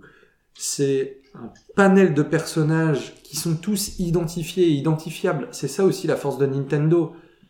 C'est que vous, même si vous n'êtes pas un grand joueur, que vous n'êtes pas fan de jeux Nintendo, vous voyez les 80 personnages, vous en connaissez au moins 60. Tout le monde connaît Mario, Pikachu, Mewtwo, euh, Link, euh, Zelda, Samus, etc. Et c'est un plaisir de jouer avec bah, les personnages qui ont marqué ta vie de joueur. En tout cas, moi, c'est le cas. De toute manière, on sait qu'un Smash Bros, c'est euh, un des, si ce n'est le jeu classique de chaque génération de console Nintendo. C'est impossible d'avoir une GameCube sans avoir mêlé. C'est quasi impossible d'avoir une Wii sans le Brawl. Idem pour la Wii U avec euh, euh, le Smash Bros Wii U. Et là, ce sera le cas pour ce, cet opus Ultimate sur Switch. Quoi. C'est, euh, c'est le classique, c'est comme un Mario Kart. Il te le faut sur la console. Quoi. Moi, c'était juste, euh, il y avait juste un dernier jeu que j'ai rajouté parce qu'il est, il est sorti il y a pas longtemps. C'est euh, Atlas. Toi, je t'avais déjà parlé hier. Tu Ouais. connaissais pas. J'ai pas, j'ai pas Euh, non, non plus. Bah, c'est, en fait, euh, c'est, c'est fait par les créateurs de, de Ark, le jeu de dinosaures, la survie. Ah oui. Et euh, en fait, ça a exactement les, le, c'est, je crois que c'est fait avec le même moteur euh, graphique. Et euh, donc, faut imaginer euh, Ark, mais dans un dans un monde de pirates, un peu à la. Ok. En, en fait, c'est c'est c'est une fusion entre Ark et euh, Sea of Thieves. Ah mais oui, finalement, je suis allé voir des images après. Ah, ben euh, et du coup, mais Ça a l'air pas mal. C'est que ben, pour l'instant en fait sur Steam les re- les reviews elles sont toutes négatives, c'est c'est euh, reviews négatives, mais pourtant euh, je trouve que le jeu il garde du potentiel, euh, mais les reviews sont négatives parce que ils ont ils ont sorti le jeu et ils ont donné des trailers du jeu avec euh, avec plein plein de, de promesses qui, qui finalement ils ont pas tenu. C'était euh, souvent. ouais. c'était le jeu était était très buggé. Euh, Il y avait euh, comment Pas pour moi. ils avaient promis des ils avaient promis des, des serveurs de 40 000 slots parce que c'est un espèce de MMO euh, RPG un peu voilà et du euh, coup, on est quatre. et, et- et c'est- ils avaient promis des serveurs de, de 40 000 slots mais en fait euh, ça ça a bugué c'était un peu c'était très instable j'ai vu j'ai vu un petit gameplay mais en fait ça ça fait très arc avec Mais tu l'as de- testé ou pas? Non mais du Ah, coup, pour le moment, t'as juste regardé, ouais. Ouais, mais en fait, euh, je j'hésite encore à l'acheter, mais en fait, euh, c'est, c'est, je sais pas si vous avez déjà vu des images de Arc. Mais Ouais. en fait, il y a, il y a beaucoup de, d'écriture obscure un peu, un Hmm. peu partout. Et en fait, là, c'est, c'est encore pire euh, sur. euh, Ok. je trouvais qu'il y a, il y a beaucoup d'informations. Peut-être que des fois, elles peuvent servir, mais ça casse un peu l'immersion par rapport à Sea of Thieves, qui est, qui est, bah, pour revenir sur Sea qui est, qui est très, très, très euh, contemplatif avec euh, juste, euh, il y a juste ta barre de vie qui apparaît quand tu prends des dégâts, Ah oui. sinon, euh, sinon t'as rien à l'écran, plus d'informations. Pour clôturer ça, moi, j'ai deux petites questions à vous poser. Parmi toute la liste qu'on a évoquée, est-ce que vous auriez, je dirais, trois jeux qui sortent du lot? Et ensuite, une fois qu'on aura donné chacun nos trois jeux qui sortent du lot sur cette année, euh, quels sont les jeux que vous attendez le plus pour l'année prochaine? Pendant que vous réfléchissez, est-ce que je donne les trois miens? Eh ben oui. Moi, je, moi, c'est bon. Sans grande surprise, je vous ai dit, on a Céleste. Grosse claque, jeu de plateforme hyper efficace. On a le God of War parce que pour le moment c'est euh, une claque esthétique en termes d'ambiance, euh, d'immersion dans le jeu, de narration. C'est du très très bon. Et choisir un troisième en fait c'est très dur parce que j'hésite beaucoup notamment entre le Smash Bros et le Shadow of the Colossus. Du coup, je partirai sur ces quatre-là. Je suis un petit tricheur. Mais en gros, c'est vraiment les quatre jeux qui m'ont euh, marqué cette année, avec une no- notion plus plus qu'honorable pour euh, le Dragon Ball Fighters. Et on se retrouve dans quelques semaines pour en dire un peu plus sur Red Dead, parce que pour le moment, c'est beaucoup trop tôt à mon avis. Euh, ben, moi, ça serait Sea of Thieves. Bien sûr, je Euh, m'y attendais. Detroit Become Human parce que Ok. bah, du coup j'ai regardé pendant très longtemps des, des let's play Et euh, Red Dead Redemption 2, même si euh, j'attends quand même que bon, euh, dans un ou deux ans, ils sortent sur PC, euh, ça, ça fasse comme les GTA, qu'on les attende. euh, Que tu le modes et que ça devienne un jeu. euh, Ouais, qu'on se retrouve avec des voitures et, euh, et, et voilà, euh, et des buildings un peu partout. Et toi, Fabien? Donc moi, ce ne sera pas Secret of Mana. Je précise à nouveau. Mince. Euh, Alors, ça va être Metal Gear Survive, A Way Out et, Alexandra Lederman 8. et Call of Duty Black Ops 4. Évidemment, évidemment. Non, en plus, sérieusement, ce sera évidemment Shadow of the Colossus parce que le le remake est incroyable. Euh, ce sera aussi God of War parce que c'est un jeu qui me fait de l'œil depuis sa sortie. Euh, et euh, Red Dead Redemption 2. Voilà. Ok. En soi, Red Dead 2 et euh, God of War, c'est les deux jeux qui se disputaient la palme du jeu de l'année euh, au Video Game Award. Et à mon avis, les, deux méritent euh, amplement le prix. Côté jeu attendu pour cette année, est-ce que vous avez quelques titres qui ressortent? Alors, on va pas trop trop en discuter parce qu'on est déjà à 2h15 d'émission, ce qui veut dire que cette émission ne sera pas sur SoundCloud parce qu'on est limité à 2 heures. Mais euh... ah, ou c'est peut-être 3 heures. Du coup, ça rentrera. T'avais dit 3 heures Ouais, je crois que c'est 3 heures. Et vu que les deux autres épisodes collés faisaient plus que 3 heures, on pouvait pas mettre euh, l'épisode 1 et 2. Est-ce que vous avez des jeux que vous attendez pour l'année prochaine? Euh, On glisse un petit Bah. mot par jeu, mais on n'en dit pas trop, puisque sinon l'émission va durer 3 heures. Allez, on fait a- 3 heures. Moi, moi, il y a euh, Ital qui est euh, un jeu, non, vous connaissez pas. C'est, c'est en fait, c'est un jeu qui Alors, c'est est. une marque de dentifrice. Euh, j'ai vu par qui c'était financé. Je, c'est financé par euh, par une grosse boîte. Je crois que c'est Sony peut-être ou. ok. Ou je sais pas, mais en fait c'est les dévelop... enfin c'est les créateurs d'iPixel, ça vous dit rien non plus. C'est c'est le plus gros serveur Minecraft. euh, ça Ah ça oui, se ok. comptait en, je crois en 100 000, en- enfin en centaines de milliers de joueurs euh, inscrits sur le serveur. Euh. Et euh, en fait euh, ils vont faire un jeu qui est, est, comment dire euh, RPG mais Minecraft-like, mais sans être vraiment euh, Minecraft. C'est juste avec une légère euh, une légère touche de de comment dire euh, d'esthétique Minecraft euh, Ok. euh, un Donc peu on va continuer à bouffer des jeux cubes. un- Même, si j'ai kiffé ça, je crois que en ils en ont fait un peu trop quand même. c'était vraiment à, à la cartoon mais genre Ah oui. c'est c'était un peu comme Cube World pour Minecraft on va dire c'est ça a une esthétique Les mecs vont nous en- sortir un Minecraft Story Mode bis, tu vas voir. Non, mais du coup, du coup, en fait, c'est un peu comme euh, Story Mode, mais vraiment euh, en open RPG. world, en fait. Hmm. En open world, en open world RPG. Et bah, sinon, il y avait aussi Ghost of Tsushima, mais euh, ça, je, je sais pas vraiment s'il sort euh, courant 2019. Bah, c'est, c'est un jeu qui m'avait, euh, j'avais regardé des images et tout, ça m'avait super hypé. Puis j'avais vu que c'était une exclu PS4 et, mais bon. Tu moi trouveras qui- un moyen d'y jouer, moi qui n'ai t'inquiète pas pas. la, la PS4, euh, voilà, c'est. J'ai vu des, des petits trailers, ça faisait très très film, mais bon, ça reste des, Mhm. des trailers. Toi Fabien? Alors j'en ai quelques-uns, je vais aller assez vite, je vais essayer. Donc je commence par un jeu un peu plus obscur, c'est donc Travis Strikes Again, donc c'est l'éventuel No More Heroes 3. Ouais. Euh, donc je l'ai appris il y a quelques jours seulement qu'il existait. Euh, J'étais très fan des deux premiers épisodes sur Wii. Donc ça c'est un titre Très que bon j'attends. Notamment le 2, Notamment le 2, qui était euh, techniquement plus abouti. Ouais, ouais. C'est très original au niveau du gameplay, donc euh, quelque chose que j'attends beaucoup.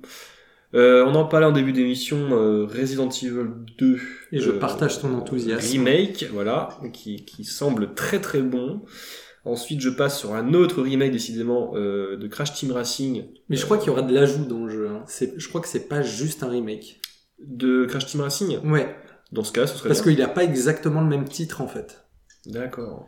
Euh, il a un, un truc en plus dans le titre et donc à mon avis, je me trompe peut-être, mais il y aurait peut-être des ajouts dedans. D'accord. Bon, je me suis pas trop renseigné plus que ça. J'ai juste vu qu'il a été annoncé. Mhm. J'étais un petit peu biberonné dans mon adolescence avec euh, le premier épisode et j'aime bien. Moi, je suis plutôt de la team Mario Kart, mais je kiffe bien. euh, C'était. euh, c'est Bah, pas- j'aime j'aime bien aussi Mario Kart, mais c'était une bonne variante, on va dire. Ouais, euh, ouais, carrément. Très cohérente. Tu veux dire que c'est mieux que. Attends, ils, ils ont sorti. Diddy Kong Racing, un truc comme ça? Euh, non, ça, ça va, c'était pas mal. Ils ont sorti Sonic. euh, Cocoto. Kart euh, Voilà. sur DS. Alors, Cocoto, il peut retourner chez lui. Hein. et, non, parce qu'il y euh, avait Sonic et il y a eu- là, Ah oui. Il y avait oui, qui était pas mal. Super. Euh, et en truc naze, il y avait Little Big Planet Racing aussi. Oui. Euh, Puis il y avait un autre jeu aussi du même studio. Euh, Et il y a eu un autre truc euh, débile. Enfin bref. Mon Nation. Ouais, possible. qui était moyen. Donc je continue avec évidemment The Last of Us 2 que j'attends énormément après un premier épisode euh, excellent. Moi, ça fait partie euh, de mes cinq plus grosses claques des dix dernières années The Last of Us. Donc le 2 euh, Je attendu, partage. euh, de dingue. Ouais. Après, j'ai toujours un peu peur. Je trouve que le premier se suffit à lui-même, donc on verra. On verra, on verra. Ensuite, euh, je vais citer Metro Exodus. Euh, J'ai été très fan des deux précédents épisodes. Last Light. Ouais, Last Light notamment et 2033. Et donc moi, je suis très fan de, c'est très personnel, hein, mais je suis très fan des univers post-apocalyptiques.